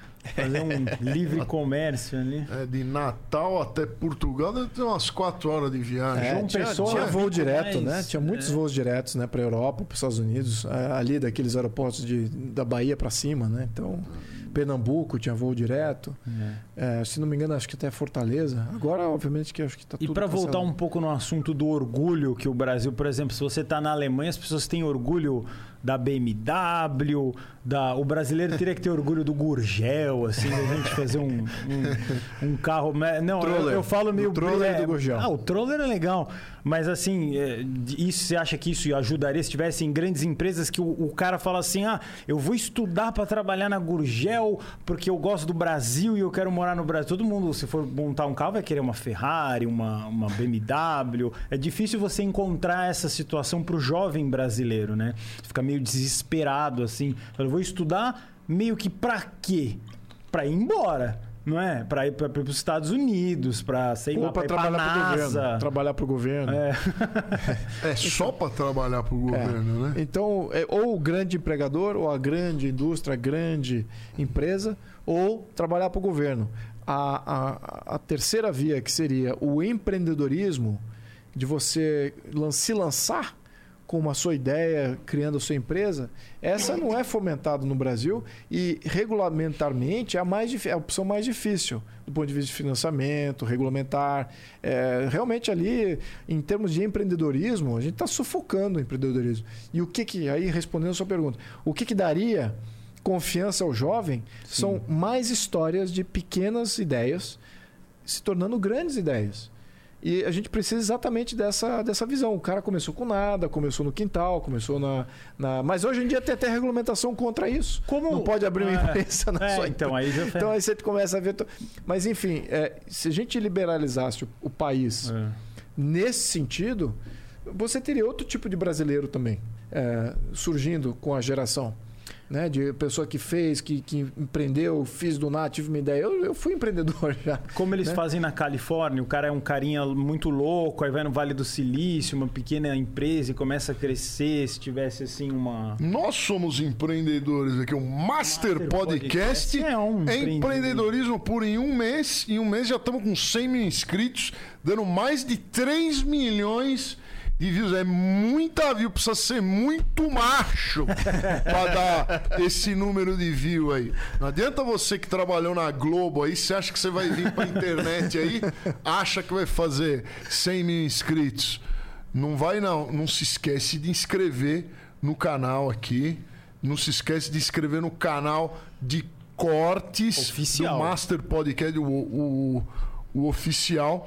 E conheça também as, as redes sociais do Príncipe, que estão aqui No link, no link da, descrição. da descrição. Ô, Vitão, temos superchat? Fala da galera do valor também. Fala da galera de quem? Fala o valor do superchat pra galera. Ah, o valor. Aqui nós temos o Superchat. O príncipe provavelmente não conhece o Superchat. Eu vou explicar para ele e para os demais que chegaram por causa dele. No YouTube, se você quiser conversar com o entrevistado, você pode pagar. Aqui nós estamos pedindo 10 reais para você fazer uma pergunta. E se você quiser fazer um merchandising, você vai ter que mandar o lobo do Bolsonaro, 200 reais. se você quiser falar de uma loja, de um pack do pé, alguma coisa esquisita, né? Que você quiser mandar. Se for merchandising, você vai pagar mais. Se for uma pergunta para o Luiz Felipe, você pode mandar dezão ou mais, né? Tá que a galera pouco manda. 10, hein? Não, Tá tá, muito bom. é- pouco, é, um hein? dinheiro muito abençoado. Você sempre reclamando, Lorde. Ah, pô, é é um dólar. Pô, que ser Vai dois. ser, né? Daqui a pouco vai ser. Você tem mais alguma coisa? A gente vai. Depois, ah, também. Se o príncipe quiser, nós vamos degustar essas iguarias ao vivo. Ao vivo. Eu não sei se ele vai aceitar. Pode ser que ele não Não aceite. sabemos se ele tem um intestino que aceita esse tipo de comida aí. Pode ser que ele tenha intolerância à lactose. Não, ao contrário, adoro isso. aí. Adora, ó. açúcar, açúcar, eu tenho um ponto fraco aí com açúcar. Temos de pelique, coisas Maria Mole. Vamos, vamos- calma, tá chegando. Vamos ver aqui se tem superchat. Tem que eu já ouvi apitando. Eu tô fazendo meio João Kleber aqui. Vamos ver se tem. É, mas não, não precisa disso. Vamos ver o superchat aqui. É, vamos lá, vamos começar. Luiz Felipe, olha só, seu nome é bonito, é com dois P's, PH. Dois P's e H, é três É. P's. É três pesos, é verdade. Três P's? É ver- Não, eu falei dois P's numa, numa, É, numa no patada ali final. Léo Not Found mandou 18,90 e perguntou. Vou ficar bem feliz falando as perguntas, só que eu tô mal-humorado. Príncipe, como funciona o imposto imobiliário de algumas regiões do Rio de Janeiro que é repassado para a família real até hoje? Você concorda com isso? Grande abraço do Léo Not Found. Nem sabia disso, mas muito interessante, Léo Not Found. Como é que é isso, príncipe? O, o Laudêmio, que é na. Se eu não me engano, tem Petrópolis, eu não sei se tem em outros lugares. É, como é que ele funciona? Toda vez que ah, uma propriedade é vendida dentro dessa área de Laudêmio, a família de Petrópolis recebe um percentual da venda, do valor da venda. Então é como se fosse um, um aluguel diferido. Por quê? Essa área ela foi permitida para que pessoas entrassem nessa área, desenvolvessem chacras, se formassem, etc. E o Pedro II nunca vendeu o terreno. Ele não cobrou nada também. Ele não cobrou pela compra, também não cobrava aluguel. Ele falou assim: olha, você pode ficar no meu terreno, usa, se você vender, um percentual é deste, deste, dessa organização, dessa entidade aqui. Então, o Laudêmio lá de Petrópolis funciona assim. Agora, só para. Eu sei que tem muita gente que pergunta com relação ao Laudêmio. Eu não recebo Laudêmio. Ninguém da minha família recebe Laudêmio. Quem recebe Laudêmio é a família de Petrópolis. Eu faço parte da família de Vassouras. Então, assim como o Lula da Silva contaminou a família Silva, né? então não, é que, não quer dizer que todo Silva é corrupto, correto? Ah, correto? então você é tem uma aqui uma, uma distinção Tá. é, de que família que você está tratando. Se falasse com o pessoal de Petrópolis, eles poderiam até falar como é que eles alocam, para onde vai, como é que eles gastam. Eu, Deve ser uma grana boa. Particularmente eu não sei. Mas Entendi. o que eu sei é que o Laudêmio existe e é assim que é o modelo que, que funciona lá. Legal. Ah, pode Só, falar, só, só- só mais uma pergunta. É, quando teve a, a proclamação da República, então a, a família real ela perdeu um monte de um monte de terras, simplesmente perdeu um monte de bens e não. Sim, aqueles bens que foram eh, comprados com eh, o erário público, isso foi re- incorporado como sendo da República. né? Teve até a disputa de alguns desses bens eh, de quem que efetivamente era o dono. Se era a família ou se era eh, o erário público. Então, a, a maior parte, obviamente, que foi e não teve disputa nenhuma. Ah, o que efetivamente houve disputa e a- até houve a preservação de propriedade de que efetivamente não era não era do erário público era vinha de como ah, compra de, de, de fora ah, como o questão aí de Petrópolis que não foi, acho que foi comprado pela Leopoldina ou, ou comprado por quem não era do Brasil não, não participava aqui do, do da tributação do Brasil então, respeitou-se a propriedade ali tranquilamente. Né? Agora, houve situações de disputa, que era, o, por exemplo, o Palácio do Guanabara, né? de quem, de quem Quem é, é? o, o dono daquilo, porque foi dado como dote, foi, foi dado ah, como propriedade, como dote ah, de casamento. Então, já deixa de ser do erário e foi dado como dote. Aí, no- na questão de república, foi, a república re, eh, reconclamou aquela, aquilo que foi dado. Então, houve, houve essa disputa. Então, é, enfim. Então, efetivamente, deixamos de ter muita coisa aí que. Tá, tá respondido aí, né, meu jovem? Vamos seguir para próximas. Tem muitas perguntas pro príncipe aqui. Eduardo Felipe manda 10 reais e manda boa tarde. Lembro-me bem de uma entrevista com Bertrand, onde ele eh, encerrava falando que o Brasil tinha muitos problemas, mas o povo é bom com lágrima nos olhos. Ave Império. Ele não fez nenhuma pergunta, foi uma afirmação. Afirmação. Concordo. Então, o, o- o nosso príncipe aqui já, já concordou. Clever, Cleverson Kurt manda 5 dólares. Olha lá, já valeu. 5 dólares. 5 Nos dólares. Estados Unidos dá pra comprar uma, uma água nos Estados Unidos, em Nova York. O cara que mora e vive fora por pelo menos 4 anos, ele renasce por dentro. Eu queria que todos pelo menos tivessem essa experiência de vida. Saudades do Brasil. Aí ele tá falando do nosso papo aqui que foi muito ilustrativo, em que o Luiz Felipe passou alguns anos fora do Brasil, né? Então ele tá também não é uma pergunta, mas é um ele tá comungando aqui da Concordo nossa também. história. Henrique, e eu não leio as perguntas, eu tô lendo aqui direto. Como, di- alguém... como diria o velho ditado, partir é morrer um pouco. Então, eu já morri várias vezes. Várias vezes. Tive que mudar muito na vida. Henrique Pompeu mandou dezão, Henrique. Definitivamente esse é o podcast mais poderoso do mundo, pois temos um príncipe, um lorde e um guru. Olha só, essa é muito Mestre bom. Yoda. Muito bom. Muito, muito bom. Muito bom. muito Henrique bom. Pompeu, você foi mais criativo do que 99% das agências de propaganda do mundo. Não estamos falando mal do Brasil, que é o nosso país que tamo, tantos ama- tanto amamos. Porque as agências não E têm toda nessas essa- agências de publicidade, quem que trabalha lá? Aqueles, aqueles xaropinhos que faz cursinho em, em, em universidade particular, que o papai paga, né? Que não sabe nada. né? E a É. gente aqui com 100 mil inscritos. Leandro Keller manda 10. Todos os países de larga extensão territorial hoje são ameaças à paz mundial e invólucros de governos. Co... Todo mundo começou a falar bonito porque tá o príncipe aqui, né? Invólucro. Ah, Peraí, deixa eu ver aqui que eu até perdi agora que mandaram mais e o negócio subiu. Não, eu tô impressionado com a quantidade de, de monarquistas aqui no. no- É, Vai no- falando aí pra eu achar de novo, no- Lordão, que eu perdi geral no, aqui. no podcast, muita gente a, a favor da monarquia, monarquia parlamentar.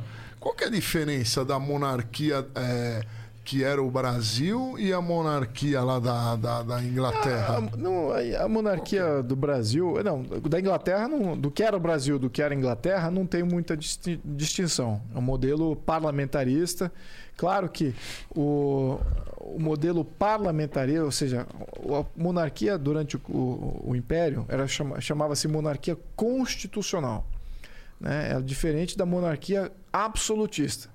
Né? Constitucional significa que ela é limitada por uma constituição. Então, a Constituição é que define os poderes do monarca. Então, isso existia eh, no Brasil, existia na Inglaterra, na Europa. Então, a gente não era muito dif- diferente. Eh, aqui, o que a gente fala de monarquia parlamentarista eh, e diferença da monarquia constitucional para a monarquia parlamentarista, eu diria assim que, a, a grosso modo, é que o monarca tem menos poderes ainda dentro de uma monarquia parlamentarista. Os poderes dele, de fato, são poderes limitados. Eles vão vai ter funções, ele não vai interferir em governo. A monarquia constitucionalista, ela interfere em governo às vezes. Né? Pode nomear um secretário, pode fazer uma incursão ali, ah, vetar algumas coisas da, da máquina pública, algumas escolhas do governo. Ela, ela é mais ativa. Né? Ainda tem algumas monarquias constitucionais. Ah, posso citar aqui algumas, mas enfim, não, acho que não cabe por causa de falta de referência aqui da maioria do público. Mas é. E também tem monarquia, assim, tem parlamentarismo com o chefe de Estado bem independente. Né? E um, um interfere no outro. Mas ao mesmo tempo eles se, se limitam. Né? Um não pode fazer tudo, porque o chefe de Estado pode interferir, e está bem regulado isso. Eh, e, por outro lado, o outro também não pode governar. Então, eh, fica uma. Isso é bom. Eu diria que esse que é o modelo eh, de você fazer essa separação que a gente estava falando no início. Por que, que o presidencialismo não funciona? Além daquilo que eu mencionei no início do programa, é você não separar o governo do chefe de Estado. Você tem que fazer essa separação.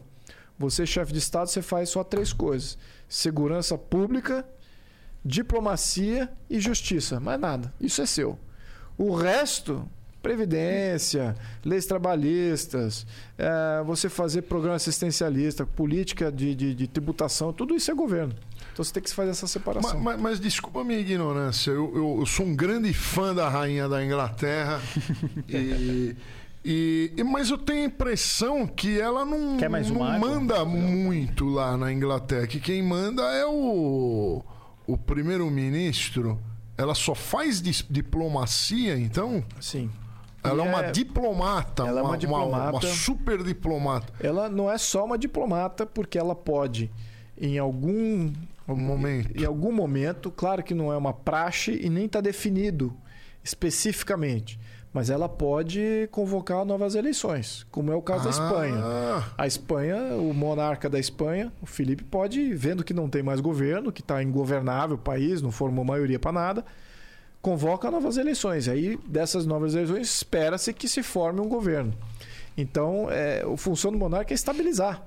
Né? Tá sempre ali, olha, não deu jogo, ok, começa o jogo de novo. Não deu jogo de novo, começa de novo. E acho que na Espanha, nos últimos dois, três anos, teve aí quatro, cinco eleições para novo parlamento, não conseguiram formar a maioria. E a Espanha está tá indo tranquilamente, continua, continua ali eh, no, no seu, no seu curso.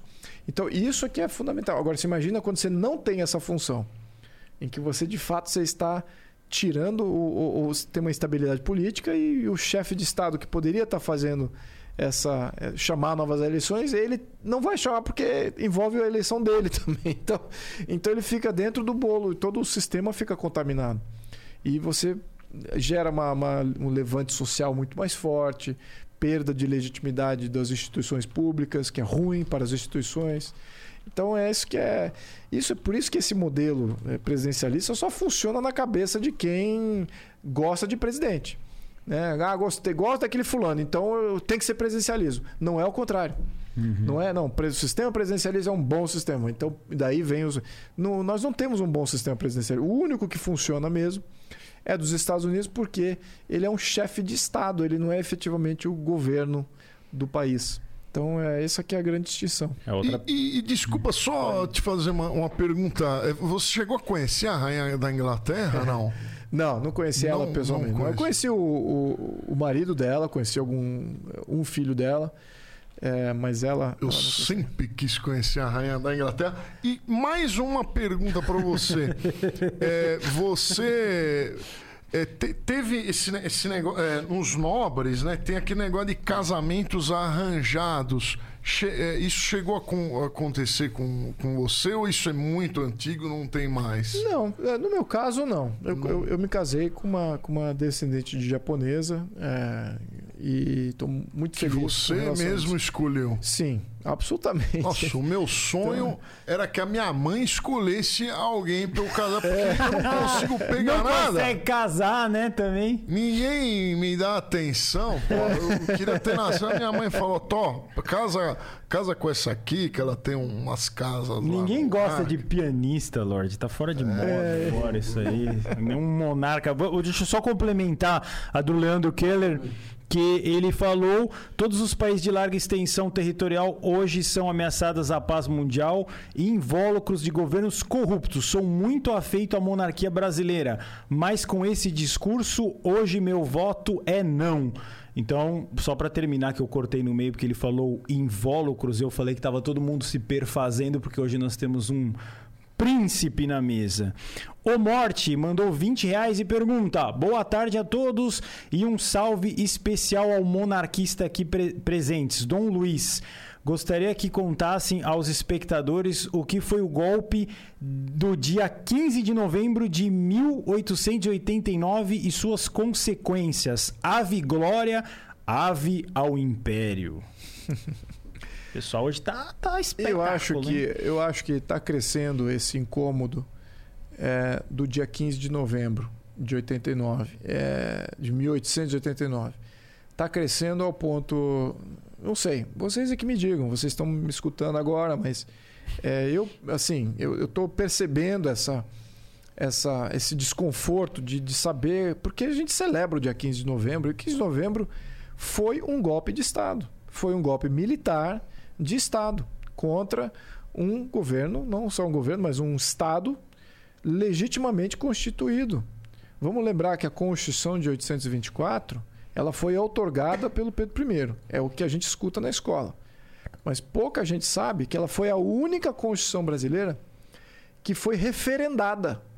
Houve um referendo popular. Ela foi enviada para as paróquias, o sistema paroquial, que era equivalente a distrital, e as paróquias olharam aquela Constituição e falaram assim: ok, estamos de acordo e mandaram de volta. Claro que com o tempo uh, de comunicação, etc., nem todas as paróquias foram, foram sondadas, mas efetivamente ela foi a única que foi, uh, ao menos, uma tentativa de referendo popular para aquela Constituição de 1824. Então, o, o modelo imperial tinha uma legitimidade profunda.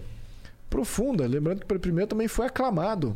Ele não foi ali manos militares colocado muito. Pelo contrário, ele foi contrário aos militares que davam poder a ele. Ele foi contrário aos portugueses que davam poder ao, ao Pedro I. Então ele foi um, um revolucionário hum. e, junto com a aclamação dos brasileiros. Então isso todo mundo esquece de, de, dessa historinha. Quando chega em 15 de novembro de 89, indo para frente no tempo, você tem um grupo pequeno de militares que foi cooptado pelo Partido Republicano, que existia também na época, que eram feitos, em sua maioria, de agricultores e pecuaristas. E esses dependiam de trabalho escravo. Então, quando a Princesa Isabel, um ano antes havia decretado o fim da, da escravidão com a Lei Áurea, esses todos ficaram uh, a ver navios. Uh, claro que foi uh, talvez o erro dela daí ter sido de não ter havido um planejamento exatamente para cercear esse tipo de problema e de levante dessas oligarquias que existiam. E eu acho que existia talvez em paralelo, mas não o, o processo político. Lembrando, a Princesa Isabel não era política. hum. Ela estava como chefe de Estado e não estava arquitetando isso. Mas deveria ter feito. E isso em parar para ver como é que ia sanar o problema, ao menos do, com, com o próprio erário público, para poder resolver o problema dos agricultores pecuaristas que iam perder o que eles consideravam mão de obra deles. Uhum. Que gastaram dinheiro, compraram, tal, uma série de coisas. Então, é, neste momento, os oligarcas se juntam a uma facção positivista do, do exército brasileiro e resolvem é, fazer um levante é, contrário aí à questão republicana, à questão monárquica. Claro que era uma oportunidade que eles estavam esperando. Era uma mudança de, de gabinete uhum. que, se, que foi é, que era impopular dentro do, dos quadros é, de alguns quadros militares republicanos e eles usaram aquilo como estopim, né? Mas a, a, a vontade conspiratória já existia antes. Então, foi só ter dado uma desculpa de uma mudança de gabinete que o, que o imperador fez. E, aliás, não foi nem o imperador que fez, foi o, foi o presidente do Conselho de Ministros que, que havia feito aquilo. E então nessa troca de ministros que, o, que os republicanos e militares não gostaram, resolveram fazer daquilo uma, uh, o golpe de Estado, resolveram fazer o golpe. Agora, lembrando, o Partido Republicano, nas eleições anteriores, que eles tinham plena liberdade de estar presentes, eles estavam perdendo. Então, eles estavam perdendo assentos. Então a ideia republicana já estava morrendo. então foi uma minoria ainda com menos apoio popular. Você imagina, é o equivalente a. Pega um partido pequeno hoje que perdeu, que perdeu nas últimas eleições e esse partido vira o, o, o partido que depois Principal. é dono de tudo.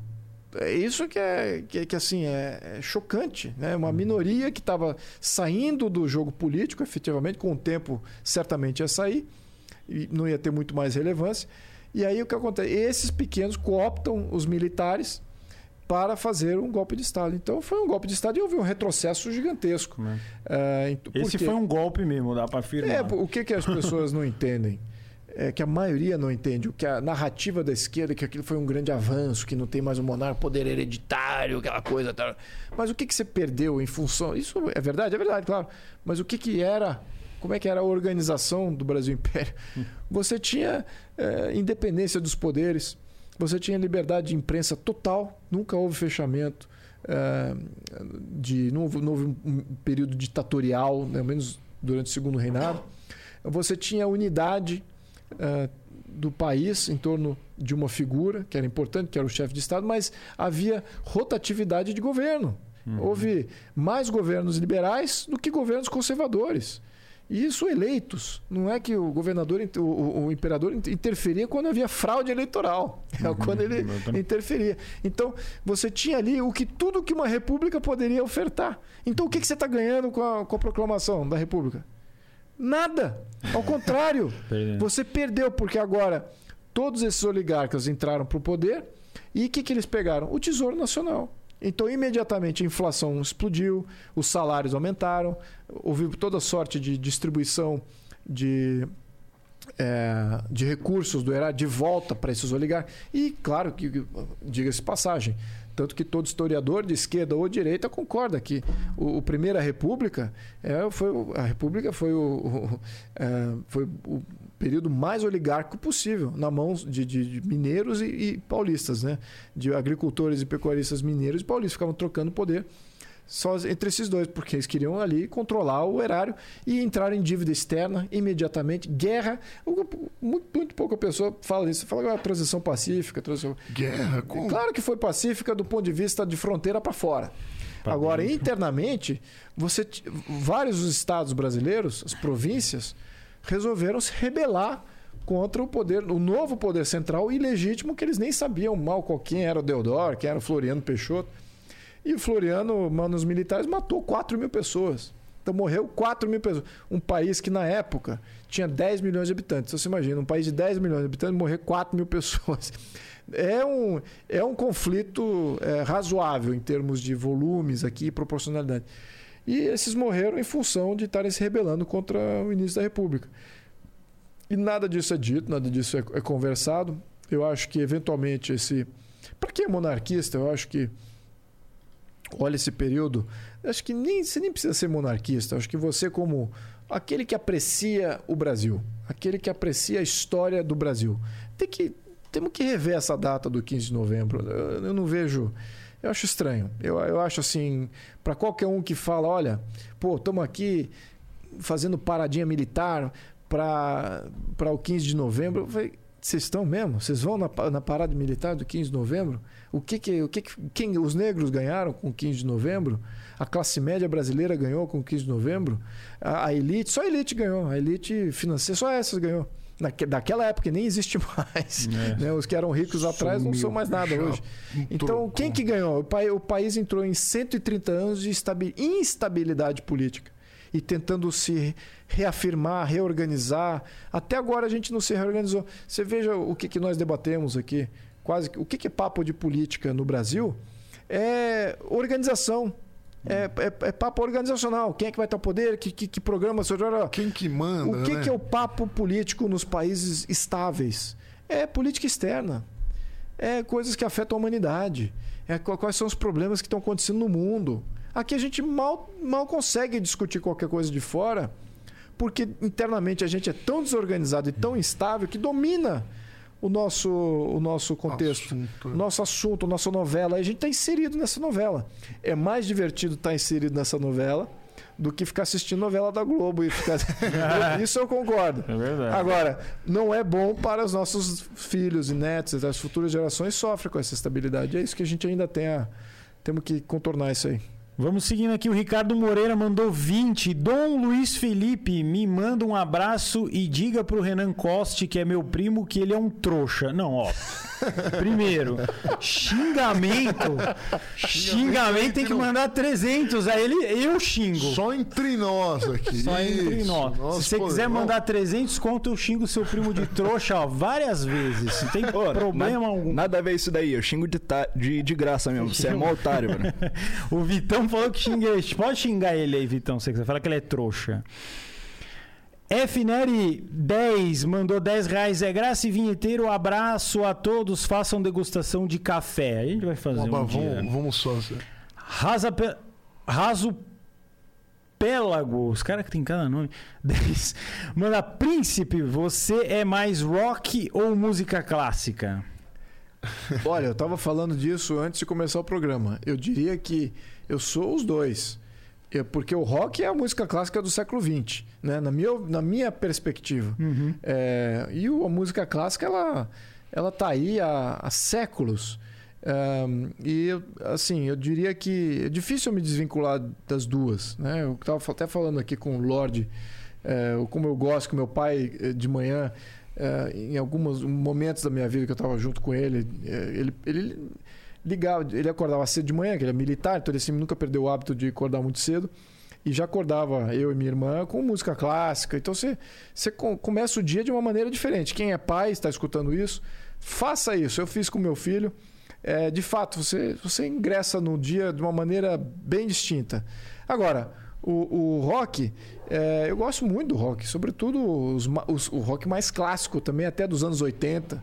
Eu gosto bastante. Tem algumas bandas né, formadas aqui naquela época. Não conheço todas, mas é, eu, assim, agora tem, eu estava vindo para cá e por acaso engrenou ali num, num, feed só de, de rock dos anos 80. Achei é, maravilhoso. Pô, ah, minha legal, cabeça foi lá para trás. Bons tempos da Guerra Fria. só não coloque funk pro seu filho ouvir de manhã, senão ele se tornará levemente burrinho. Levemente, né? Gabriel mandou 10. Um salve para ação orleanista, príncipe. Deixe de defender coisas como maçonaria e parlamentarismo. O Brasil precisa de uma monarquia tradicional e um rei católico. Dom Bertrand e Dom Luiz para monarca, disse o Gebruel. Gebruel. É, vamos lá. Ele Oliveira manda 10 reais. Príncipe, você acha que a população é escravo dos altos funcionários públicos? Eu, É, somos. Nós, eu tenho. O Lardão respondeu pelo príncipe, mas pode Desculpa. falar. É, é, é por aí mesmo. Nós somos escravos do sistema de Estado. Nós não temos nenhuma ascensão contrário ao Estado. O Estado não, nem deixa a gente revoltar contra tributos cobrados, aumentos no- na calada da noite, aumentos de salários por, por setores do Estado. Ve- ve- Veja como é que funciona. Uma classe de dentro do Estado, de funcionário público, ganha um reajuste. Aí vai lá, os deputados vão lá e votam. E a- tem uma outra classe que vai apoiar essa, esse reajuste, porque aí é, é a vez da outra classe também ganhar. Então um apoia a outra e, o- e os políticos são refém dessas classes de, de, de, de- de funcionalismo público, eh, juízes, depois vem os bombeiros, depois vem os, os professores, depois vem o pessoal da saúde. Então, cada uma dessas classes vão reivindicando os reajustes. Depois, claro, que os políticos se inserem ne- nesses reajustes também. Enfim, o- onde que a população poderia intervir? intervir? Não há espaço, não há, não há abertura. Em países... A, a, a- Suíça, por exemplo, ela tem referendo para tudo. Lá, se você aumenta o imposto, cria um imposto, você pode criar um imposto. Você criou o imposto, você pode fazer um levante, um baixo assinado, você bota aquele imposto a voto. Vamos ter esse coisa ou não e tal, e faz um referendo popular depois de uma ação. Aqui a gente nem isso tem. Então, realmente, é isso Lor- aí. Lordão, você tá sem a galinha? Mandaram 200 reais. É, eu vi que mandaram dos Aperta a garrafa isso, da. E só. Acha a galinha aí, Vitão, pra É, nós. Mas tá eu vou aí. fazer a pergunta e você pressiona. Foi o José Bruno. Mandou 200 reais. Muito obrigado, José Bruno. Você está ajudando esse podcast aqui que trouxe humildemente o príncipe. Pergunta para o príncipe, o José Bruno. O brasileiro sempre teve um desenvolvimento intelectual precário. O principal culpado disso é o nosso sistema educacional. É um grande problema de ignorância de massa sobre as percepções econômicas mais básicas. O pessoal só vê o agora. Como começar a mudar isso? Perguntou José Bruno, que mandou 200 reais. Muito obrigado. Bem, como um todo, eu vou falar primeiro individualmente. Individualmente, as famílias e você, a pessoa que, que, que se sente é, prejudicada pelo sistema educacional, é, tome a iniciativa. E olha, hoje, tudo que, se- que existe de conteúdo didático na maioria das grandes universidades do mundo está na internet. Então, esse conteúdo está aí praticamente de graça para você se auto-informar, se autoeducar. Busque por si próprio. E faça com que sua família busque. Se você não, consegue dar acesso a um ensino melhor, existem essa saída. Não, não fique na nunca fique na dependência do Estado. Nunca fique na dependência de nenhum governo, nenhum político, nenhum burocrata. Nunca. Nunca. E agora, para responder a segunda pergunta, que vai para aqueles que são, infelizmente, dependentes dos burocratas, dos políticos. Esses entram nessa, nesses números de média. Eu não acredito que nada que venha do Estado será efetivamente bom. Vai ser médio. Vai ser. vão criar aqui uma população que talvez, agora com o novo governo, talvez melhore no índice PISA. Né? Talvez a gente consiga melhorar, botar essa. sair dos últimos lugares e, ir lá para os primeiros. É o que seria um objetivo natural de qualquer ministro da, da, da, da educação. Mas nunca dependa somente e exclusivamente daquilo que o Estado faz. Eu entendo o- com total empatia aquelas famílias que não têm o tempo, que estão ali com duas rendas, o pai e mãe trabalhando, o filho tem que ficar em escola. Entendo perfeitamente. Mas temos que incutir em cada, nos no- nos nossos filhos a curiosidade de buscar. E a internet está aí para isso. E busque os lugares certos, os canais certos. Faça privação de alguns canais que são destrutivos e busque cada vez se aprofundar mais. Porque eu acho que é daí que vai vir os, os- os grandes pensadores brasileiros. Eh, e olha, isso aqui já é uma realidade disso. né? Veja em que momento da, de qualquer rede estatal ou qualquer rede de grande mídia, eu estaria tendo esse tipo de discussão. Nenhuma. Nenhuma. Nenhuma. De Nenhuma, garante que não. nenhuma. Nenhum. É, e, o, e o tipo de informação que eu con- consegui transmitir aqui diretamente, É. cru na veia, para todo mundo. Tá... Isso, na minha opinião, é a grande riqueza do, no- do nosso modelo. Não, não olhem isso como sendo marginal. Olhem isso como sendo essencial. É. E é isso como eu vejo. Eu sou um, um- adepto aqui, eu estava até falando com eles antes, que eu sou completamente é, não viciado, porque eu não sou viciado em nada, consigo me controlar em tudo. Mas é, eu, eu sou é, um ávido procurador de informações, YouTube, É é, nas mídias sociais, informação de, de quem realmente é a fonte da informação, do conhecimento. É, às vezes está em línguas diferentes. Eu, por acaso, consigo traduzir eu mesmo, mas se não, eu busco uma tradução. Porque isso que é a riqueza, isso é que é o, o- o- isso é que vai transformar do brasileiro num ateniense. Né? Se você quiser manter o brasileiro na, na catacumba, aí você ah, fa- fica falando de ensino médio, ensino básico, vamos... mas você quer libertar o brasileiro, dê para ele o caminho da saída. Inclu... Pode Quem falar. quer, quem quer aprender vai atrás. Exatamente. Exatamente. Inclusive, vamos ter, ou no caso aqui, o Luiz Felipe não é candidato a nada, mas estamos convidando já, enviamos mensagem para o Guilherme Boulos, ele vai poder falar aqui tranquilamente das ideias dele. O Master recebe todo mundo de braços abertos. Pode mandar o Mário França, o Bruno Covas, quem quiser vir aqui também falar, estamos já convidando. Pode vir aqui que nós também vamos trocar uma ideia sempre para crescer. Vamos prosseguir aqui, são as duas últimas, depois a gente dá uma paradinha e É, faz a tem- degustação. Tem muita, muita Tem, pergunta. tem uma pergunta interessante aqui, hein? É, bom, pode ser que eu tenha, se não for, você fala. Foi. Vamos ver aqui. Hã? Alan, É, o Alan Kobayashi mandou aqui. É, por que Dom Pedro II não gostou de pegar na pá do Visconde de Mauá? Gro- Que grosseria pergunta é não, grosseria não. Não, Grosseria podemos, podemos falar disso aí, que isso é o fake news do, fake news do, do biógrafo. Mas, continua, continua. Era isso a pergunta. É, como, como é que é, então?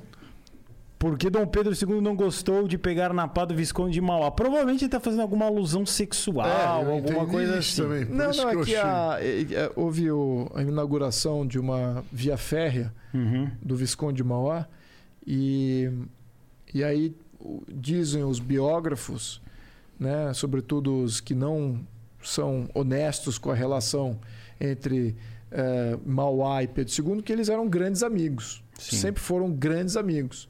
Eh, e, e a questão de ah sentiu isso é coisa de eh, na minha assim todo mundo Tipo que conhece TV o Fama. né, eles pegaram um, um- não não ocorreu como foi narrado Uhum. não houve nada disso muito pelo contrário tanto que a- não só a pá como ah, um carrinho de coisa isso virou parte do acervo da família como sendo Claro. grandes momentos ah, da família e lembrando o visconde de Mauá ele se transformou como quem é que deu o título de visconde para ele quem é que deu o título de barão de Mauá para ele então ele foi barão porque o Pedro II foi lá e deu o título de barão. Depois ele virou visconde porque ele fez grandes coisas pelo Brasil. Claro. Fez telégrafo, fez, iluminou, fez uma série de empresas.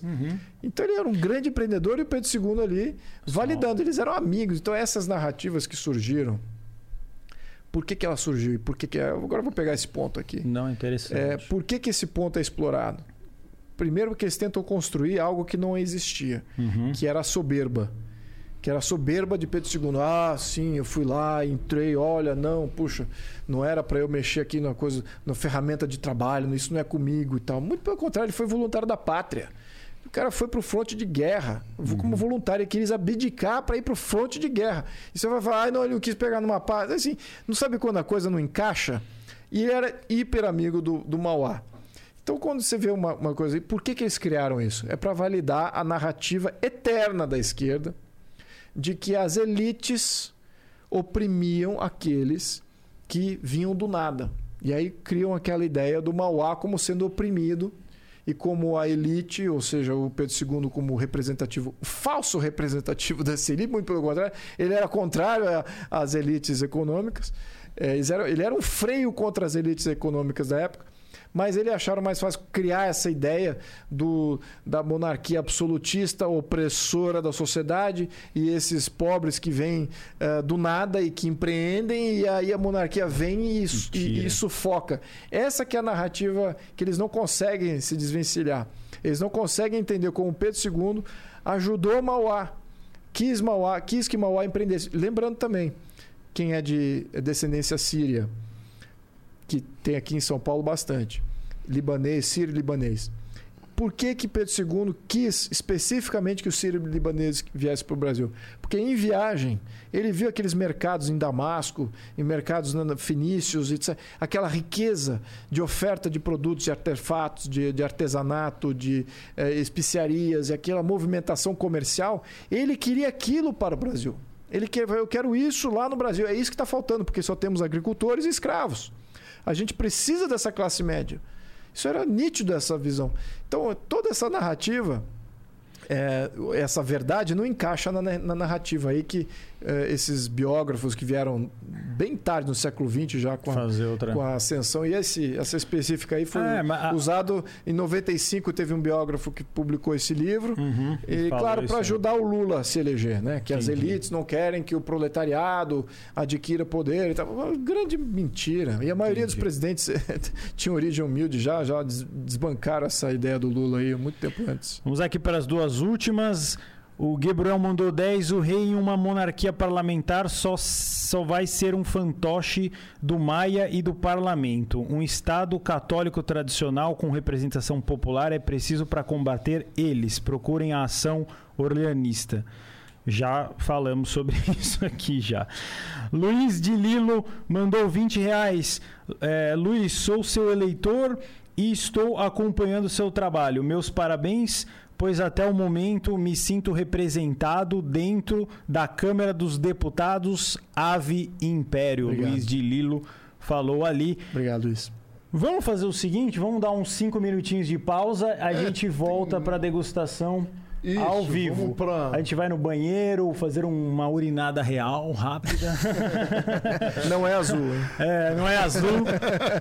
Depois eu dou uma olhada para ver quanto sei se for azul lá na, na latrina.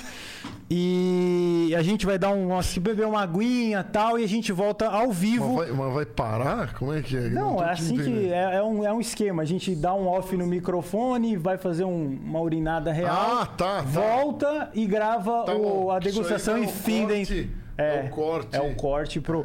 Então, galera, ó, vai ter a degustação agora. Então, um abraço para 4Gamers, Dr. Hair, se você está com problemas com alopécia no cabelo, se você Alopecia. está É, alopecia, se você está com uma falésia capilar como eu e Lorde, nós vamos procurar lá. Vá lá, não vá para a Turquia. Temos aqui também a, a nossa querida Foco Musical. Quer fazer canto, guitarra, violão, tudo online? Segue eles lá que vai ter o sorteio do Takamine, o violão que vem do Japão, melhor violão do mundo. Vai seguir eles lá no Instagram.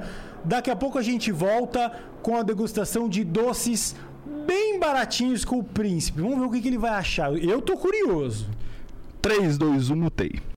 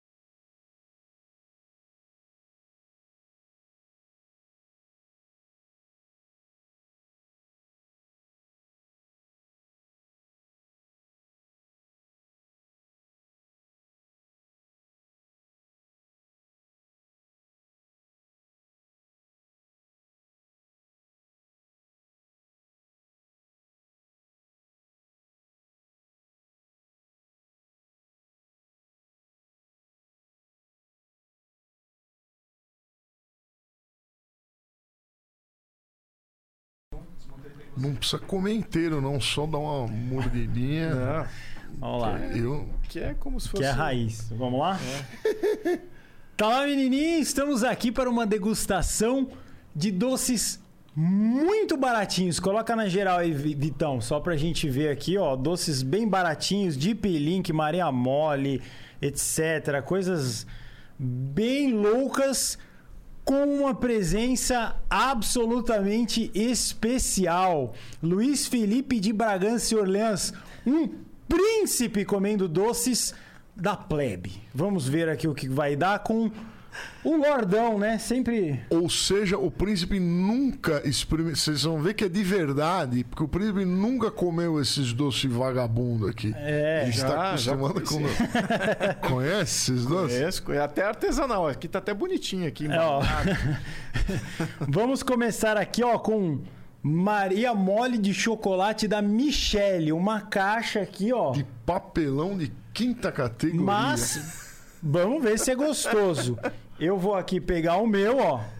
Peguei a minha Maria Mole. O Lordão vai pegar uma aqui e nós vamos dar uma pro príncipe. Você vai comer e pode ser bem realista, príncipe, do que você achou. Se achou ruim, você fala, achei ruim. Tá lá Saúde, fechado, saúde, saúde a todos. Comparar essa aqui com essa embalagem com aquelas embalagens japonesas, É né? triste. Vamos lá, príncipe, o que, que você acha? Passou um pedacinho, você deixa o resto na mesa. Dá uma bicada? Aham. Tá boa. Boa, sim. Dá pra comer mais uma. Notas aromáticas de pobre. É o que eu senti aqui. Eu achei bom. Eu tava com uma expectativa ruim Tá boa. E foi bem gostoso comer a Maria Mole. A Maria Mole é um doce bem. É típico brasileiro? Acho que Essa é, bem, né? É, é. É bem Não tipo- nesse formato aí, né? É o quadrado, né? É. Quadradão. Só que o chocolate, vocês podiam colocar um chocolate mais. menos engordurado, né? Parece um chocolate gordura, belga. gordura vegetal hidrogenada pintada com. pintada de marrom. Vamos lá.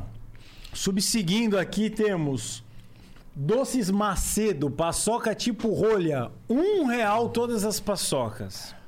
Nossa, mas tá tudo arregaçado aí. Chacoalharam. Chacoalharam demais, ó. Vou pegar Pa- pa- uma. É uma, do... é uma paçoca Nossa, bem pa- pa- lamentável. Paçoca curta, paçoca É, é um japonesa. real, veio quantas aí? Seis? Cheirosa, hein?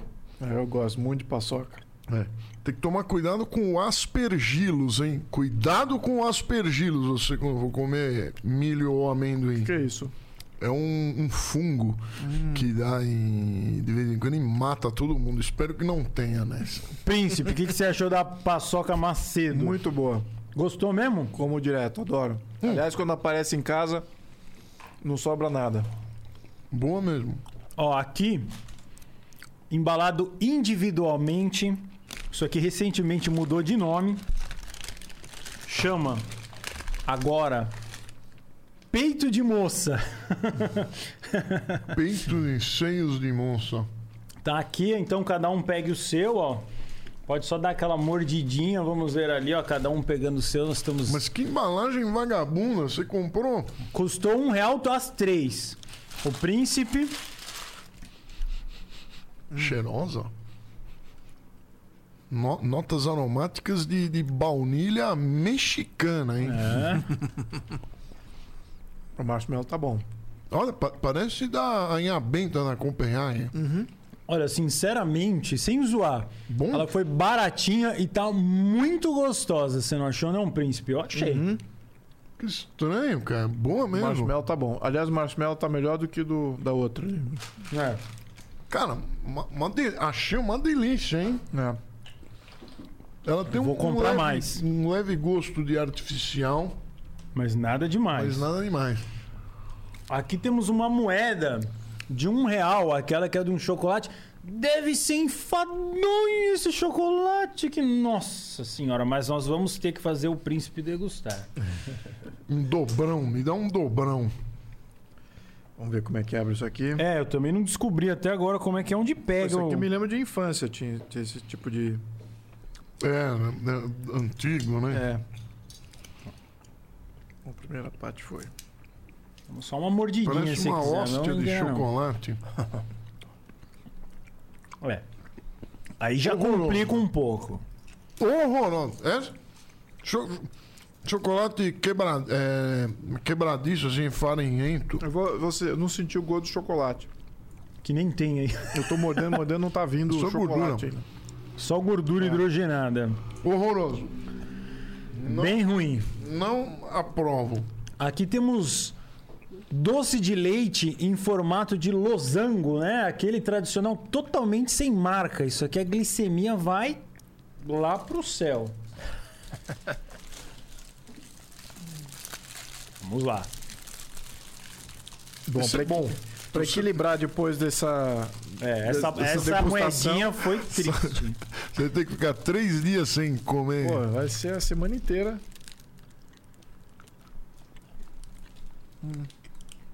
Bom. Tá bom. Açúcar puro, né? É. Garapa. Puraço. É. Mas não dá pra dizer que é ruim. Mas você sente o gosto do doce Do de leite ali. açúcar né? mesmo, né? É, açúcar é, É, forte. Não achei ruim. Não achei. Não Se é eu ruim. tivesse seis anos de idade, eu ia achar isso aqui uma maravilha. Não. Pode deixar na A mesa. gente vai ficando príncipe, velho, vai comer. ficando mais exigente, né? Muito grande esse. Aqui nós temos God Tortuguita da Arcor. É, é- é tradicional, foi barato também, mas já não é um negócio tão barato. Já é um industrial. É, um Arcor pouco é mais de Playboy. Ó, puta embalagem bonita, colorida. Playboy. Vamos lá. Hum, vamos ver isso aqui. Vamos morder a cabeça da tartaruga. É, É, É, tá no formato. Hum. Bom, mas se eu, se eu tivesse tomado meio litro de pinga, eu acho é, que eu ia me confundir. Isso aqui. Eu ia me confundir com o Lindt. Mas não. o que, que você achou? Eu gostei. Gostou? É, é um medianinho ali, não é nem ruim. Agora, pra fechar com chave de ouro, você já vai deixando seu joinha, inscreva-se. É o Dimpili, que a gente tava falando de. De pinique. Dimpili. A gente tava falando de rock dos anos 80. Isso aqui é os anos 80 puro. Não era essa embalagem. Não era essa embalagem. A embalagem do de pinique era um mini. Ah, é. Ó o símbolo. Esse bonequinho de olho É azul um, aqui. é um pirulitinho que você mergulha numa poção bizonha aí. Vamos ver. Nossa, mas que embalagem É precária. de nona categoria, né? a Embalagem. Nossa, nem. Desde os anos 80, acho que a mesma máquina que faz óleo diesel, isso aqui, tá ruim. Sabe que no México tem um desses que você mergulha, mas é. Não é açúcar, é. Explode. é- não, é, é quase que pimenta mesmo. Ah, de É- é o mesmo pirulito, só que é Pirulito pimenta com que você- pimenta. Oxa, aí é ah, brabo. no México tudo os caras tacam pimenta. Vamos experimentar. Nossa, mano. Desde os anos 80 isso é ruim demais. Não, não era ruim assim. Ou o meu paladar que não era tão exigente. Mas isso aqui é açúcar puro. Açúcar. Que Você pode pegar um pacote da União e mergulhar dentro, dá na mesma que o Jim Pelin. O que, que você achou, príncipe? Olha, tô repetindo aqui. Tá gostando? é É um bizarro. sinal, é um sinal. É um bizarro que te mantém meio. É. Um- acho que é o hábito, né? Não sei. Se eu tivesse no participando no Largados e Pelados, eu ia adorar isso aqui. É, isso com Mas certeza. como eu não estou. É. Então, muito obrigado por ter nos assistido aqui no Master Podcast. Essa degustação foi espetacular. Muito obrigado ao Luiz Felipe que aceitou brincar com a gente aqui, degustar esses doces bizarrésimos. E a gente vai deixar aqui aberto que está ao vivo para você olhar para a câmera da verdade aqui e mandar um recado sobre o que você quiser, do jeito que você quiser, se quiser chamar a atenção de alguém, se quiser mandar um abraço para alguém, fique totalmente à vontade e manda aí o seu recado que tem acho que 4, 5 mil pessoas vendo a gente agora. Ótimo.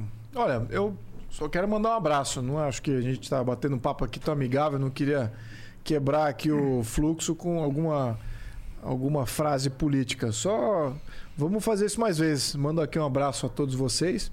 Tendo alguma pergunta, é, contatem eles ou me contatem diretamente. Vou tentar responder.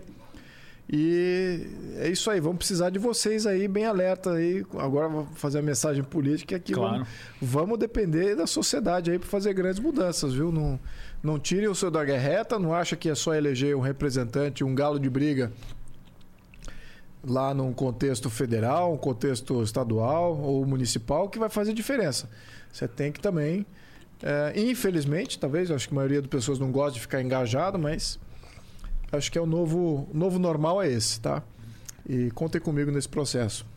É Estamos isso aqui. aí. Vamos nessa, Lordão? Muito Foi obrigado. bom, né? Hoje. Muito excelente. Um príncipe, não em Nova York, em São Paulo. Não é em qualquer, não é em qualquer podcast que você vai ver um príncipe, hein? Só no Master Podcast. Então inscreva-se nesse canal e também inscreva-se no Cortes do Master Oficial. É isso aí, um abraço a todos. Tchau, tchau, tchau, tchau, tchau. Alegria sempre.